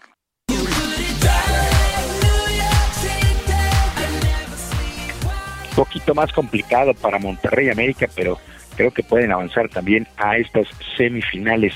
Y el púgil británico Billy Joe Sanders no se presentó el día de ayer al tradicional cara a cara frente al mexicano Saúl Álvarez previo a lo que será su combate del próximo sábado allá en Arlington, en Texas, por los cetros de los supermedianos de la asociación, la organización y el Consejo Mundial de Boxeo, ya que se encontraba molesto al asegurar que el ring estaba más grande de lo normal.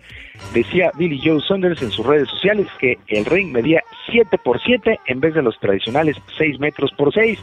Esta molestia pues la hizo evidente en sus redes sociales y luego de dimes y diretes ahí en el hotel, en el lugar de concentración, bueno, terminó por aceptar que el cuadrilátero es reglamentario y habrá combate. Este Joe Saunders, bueno, la verdad es que se ha comportado como un niño, primero se ha quejado, no ha subido, no se ha presentado, en fin, la verdad es que eh, pues luce, luce como víctima del Canelo el próximo fin de semana. Y los Leones de Yucatán entraron en la recta final de su preparación para lo que será la temporada 2021 de la Liga Mexicana de Béisbol a partir del próximo 21 de mayo. El conjunto melenudo tiene en su roster a un jugador que podría ser parte de la selección nacional que irá a los Juegos Olímpicos por primera vez en la historia de la pelota nacional. ¿Quién es este jugador? Pues el famoso Luis Juárez, le dicen el Pepón, y sabe que esta posibilidad está latente y se prepara absolutamente para todo. Escuchamos a Luis Juárez, jugador de los Leones de Yucatán.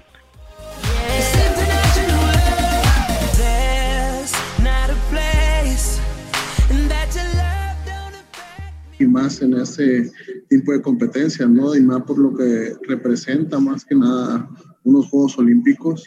Y claro que para eso nos preparamos tanto para una temporada con un equipo y en caso de ser llamado, pues poder responder de la mejor forma, ¿no? Porque eso es lo que se busca, ¿no? No se busca ir a competir, se busca ir a ganar una medalla. ¿no?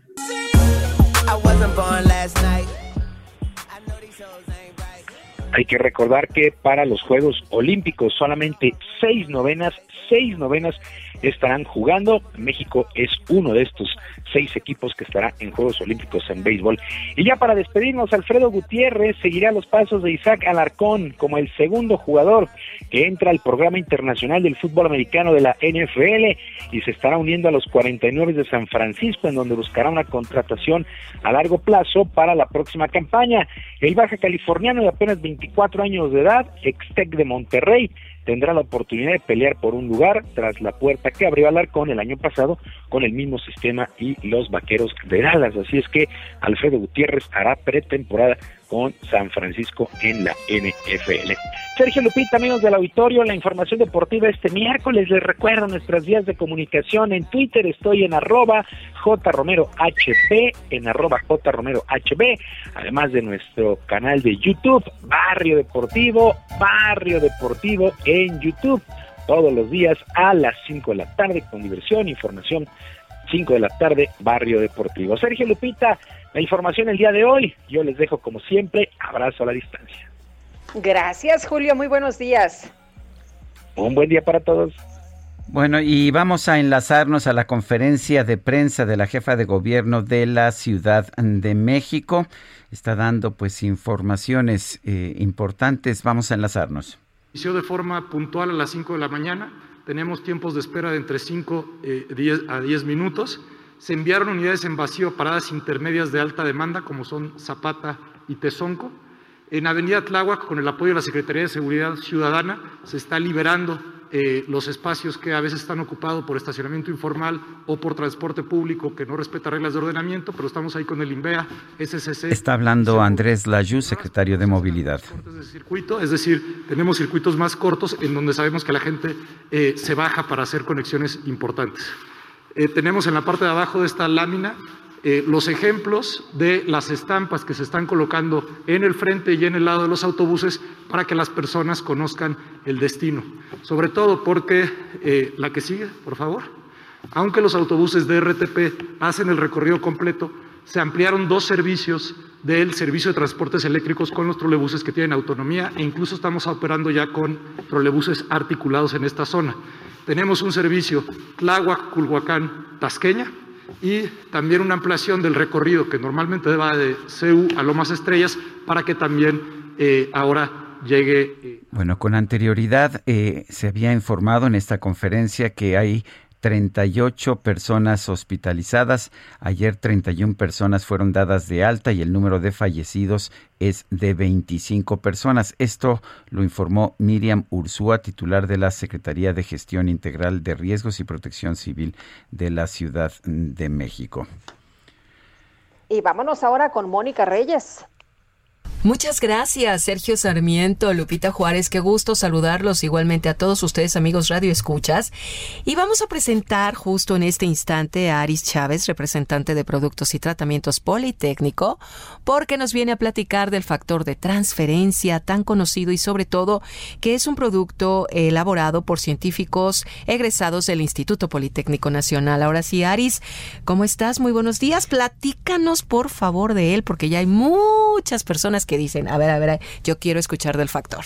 Qué gusto saludarlos en esta mañana. Pues efectivamente, fíjate que estamos preocupados porque todavía existe un alto nivel de contagios y aunque estemos inmunizados, es decir, este tema de las vacunas, necesitamos tener un sistema inmunológico fuerte. De no todos podemos, modos. sí, Moni, no podemos bajar la guardia. Afortunadamente, esa es la buena noticia que les traigo el día de hoy. Ay, qué bien. Existe un tratamiento que desarrolla el Instituto Politécnico Nacional, que exportamos incluso a otros países, pero sobre todo, ¿sabes qué? Eleva el sistema inmunológico de una manera exitosa.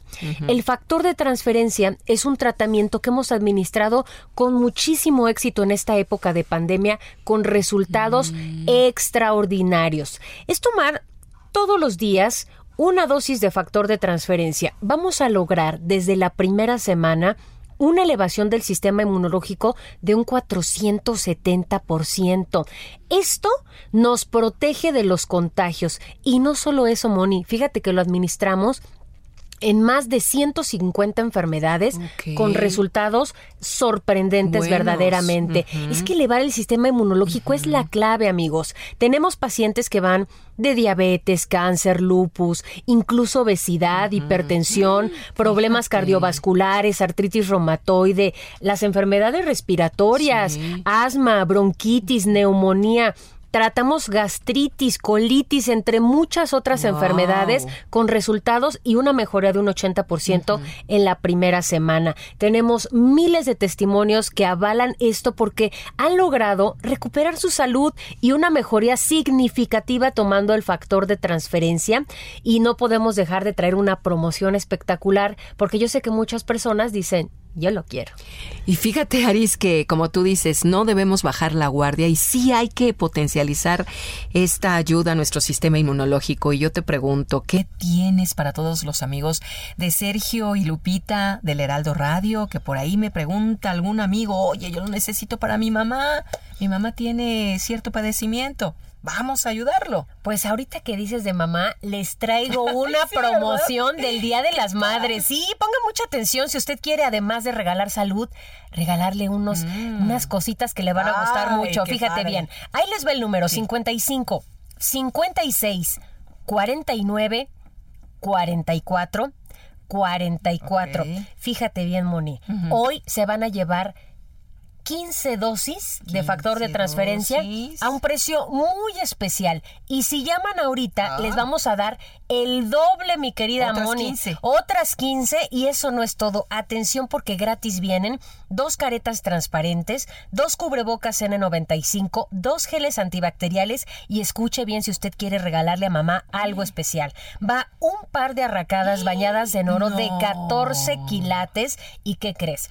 Una batería de cocina con tapas de cristal templado. No. Son más de cinco piezas y hoy usted puede estrenarlo y únicamente pagando 15 dosis de factor de transferencia. Por eso le digo que marque 55 56 49 44 44. Fíjate qué interesante, además de que te llevas salud, te llevas el factor de transferencia, estos regalazos, no amigos, a marcar en este momento, vámonos ya al 55 56 49 44 44 y que digan que lo escucharon en dónde. En el Heraldo Radio. Muy bien, gracias Aris. Buenos días. Regresamos con ustedes Sergio Sarmiento y Lupita Juárez. Permiso Cofepris 1733 0051 9PO 451. Gastrolab con el chef Israel Arechiga. siempre es un gusto presentar al chef Israel Arechiga, pero en esta ocasión tengo un motivo. Israel, ¿cómo estás? Buenos días. Hola, muy buenos días, Lupita. Qué gusto saludarte, Sergio, a todos, a todo el Yo- auditorio. yo tengo la boca No te puede ocupada, ¿eh? contestar. No, yo tengo la boca ocupada. Pues hoy tocó cuidar un poquito a Sergio, tocó cuidarlo un poquitín con una dieta un poco más saludable, porque hoy, hoy es el día de la celiaquía. Entonces, hoy 5 de mayo eh, se celebra o se, conmemora el día de la celiaquía, pero para empezar hay que entender qué es la celiaquía, ¿no? Y la celiaquía es la alergia natural al gluten. Entonces, eh, en los últimos años ha habido una cruzada, una cruzada al parecer a nivel mundial, en la que se ha satanizado el gluten como tal, aunque realmente hay que investigar y hay que leer mucho, porque a menos que se sea celíaco, realmente no está demostrado que el gluten sea dañino para el cuerpo. Es verdad que de todas las proteínas, el gluten, que es la mezcla de dos de ellas, que es la gliadina y la glutenina, es verdad que el gluten es, es la única proteína que el cuerpo no puede procesar de manera correcta y no la convierte en aminoácidos, sino que se convierte en péptidos. Pero eso no quiere decir que haga daño al, al intestino como tal. Pero el 1% de la población que sí es celíaca, que tiene esa alergia al gluten, eh, empieza a presentar problemas debido al consumo del gluten. Estos problemas eh, se pueden, pueden ser desde problemas ligeros hasta bastante fuertes, ¿no? E incluso puede tardar años en, en realizarse un diagnóstico correcto.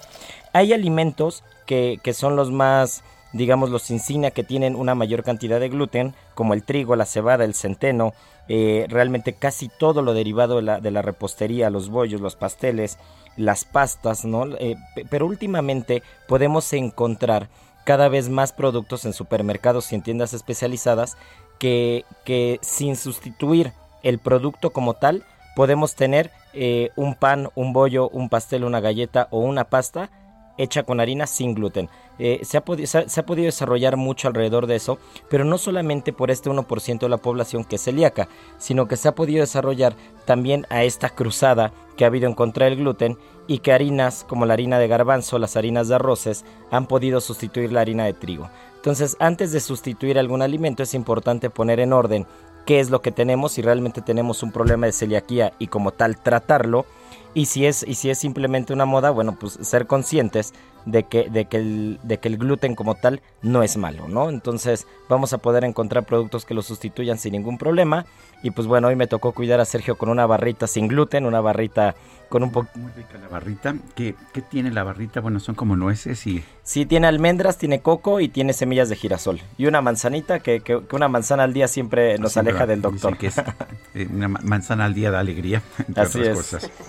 Pero One bueno, apple a day. An apple a day keeps the Keeps the doctor away. doctor away, ¿no? Es Ujú. lo que dicen. Así es. Pero bueno, pues así es. Este, espero que hoy hayamos aprendido algo de la celiaquía y pues el día de mañana nos escuchamos como todos los jueves. Me parece muy bien. Muchas gracias, chef. Y provecho, Sergio. Pues ni modo. Pero eso no significa que, que ya Que hayamos ya nos vamos. terminado. ¿verdad? No, todavía no. No, o sea que despedimos aquí a Israel Arechiga, pero ¿qué crees? Dice la productora que todavía tenemos como cinco minutos de programa, incluyendo un resumen de la información más importante. Y vamos precisamente a ese resumen. En su conferencia de prensa de esta mañana, el presidente López Obrador pidió investigar al candidato del PRI al gobierno de Nuevo León, Adrián de la Garza, por presuntamente prometer apoyos económicos para las mujeres en caso de ganar la contienda. Un candidato de Nuevo León a la gobernatura que está ofreciendo que si votas por él o si lo ayudas vas a tener no sé si 1.500, 1.800 pesos cada dos meses. Puede ser cierto porque no lo he visto en el Reforma, pero eh, aprovecho para que ayudemos todos a ver si es cierto, sobre todo en Nuevo León, y también que la Fiscalía haga su trabajo. Uy, pues si la fiscalía hace su trabajo, a lo mejor lo sanciona, ¿no? Porque creo que él no debe meterse en temas de campaña, El pero propio bueno. presidente, independientemente de que pudiera sancionar también a Adrián de la Garza. Exactamente. Oye, y por otro lado, el primer mandatario informó que la vicepresidenta de los Estados Unidos, Kamala Harris, va a visitar México una vez que pasen las próximas elecciones. En una reunión con representantes de las Naciones Unidas, la OEA y la Unión Europea, el presidente de El Salvador, Nayib Bukele, se dijo extrañado por la condena internacional ante la destitución del fiscal general y los magistrados de lo constitucional de la Corte Suprema de su país. Esta mañana el ministro de Exteriores de la India canceló su asistencia presencial a la cumbre del G7 en Londres por una posible exposición a casos activos de COVID-19. Después de un punto se pone una mayúscula, todas con tilde se escriben las estrújulas. No sé si, si tú, mi querida Guadalupe, te has fijado que tengo muy buena ortografía, ¿verdad? Ah, sí. Sí, bueno, todo tiene, todo tiene sus razones. Fíjate, digo, yo lo digo nada más porque es la información y me toca dar la información. La plataforma de citas por internet Tinder informó que un estudio de las universidades de Alicante y Navarra concluyó que las, la mayoría de las mujeres sienten mayor atracción por los hombres que tienen buena ortografía explicó que hasta el 82% de las usuarias de Tinder descarta salir con una persona que escribe con faltas de ortografía al interactuar por redes sociales. Es que hay quien dice que les gusta mucho el texto, mi querido Sergio, pero bien escrito. Por supuesto. Además lo entiendo, imagínate que te pongan una faltota de ortografía, pues no vas a salir con esa persona, ¿no? Hola, ¿qué hace? Pero a ver, vámonos rápido porque ya casi no Sí, tenemos rapidito. tiempo. Augusto Atempa de Augusto Atempa está por ahí por el Metro Mixcuac. Adelante, Augusto. Así es, Sergio Lupita, les platico que tenemos presencia de un grupo de mujeres feministas quienes están realizando algunos destrozos en la estación Miscuac. Esto es en la línea 7 y es que pues esto derivado de lo que ocurrió en la línea 12 están en contra de que pues se esté cobrando el servicio del metro a pesar de que pues eh, pues también de los camiones que están brindando el servicio provisional a pesar de que no hay línea del metro de la línea 2. Esto pues ya es ante la mirada de los policías que están vigilando la línea 12, por supuesto, y nosotros vamos a estar muy al pendiente para ver cómo se va desarrollando todo esto. Sergio Lupita, mi reporte. Muy bien. Augusto, muchas gracias. Y se nos acabó el tiempo, Guadalupe. Vámonos entonces, que la pasen todos muy bien. Hasta mañana y mientras tanto, gracias de todo corazón.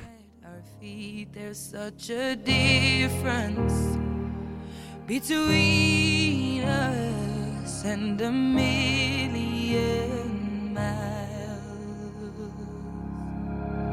Hello from the other Heraldo Media Group presentó Sergio Sarmiento y Lupita Juárez por El Heraldo Radio.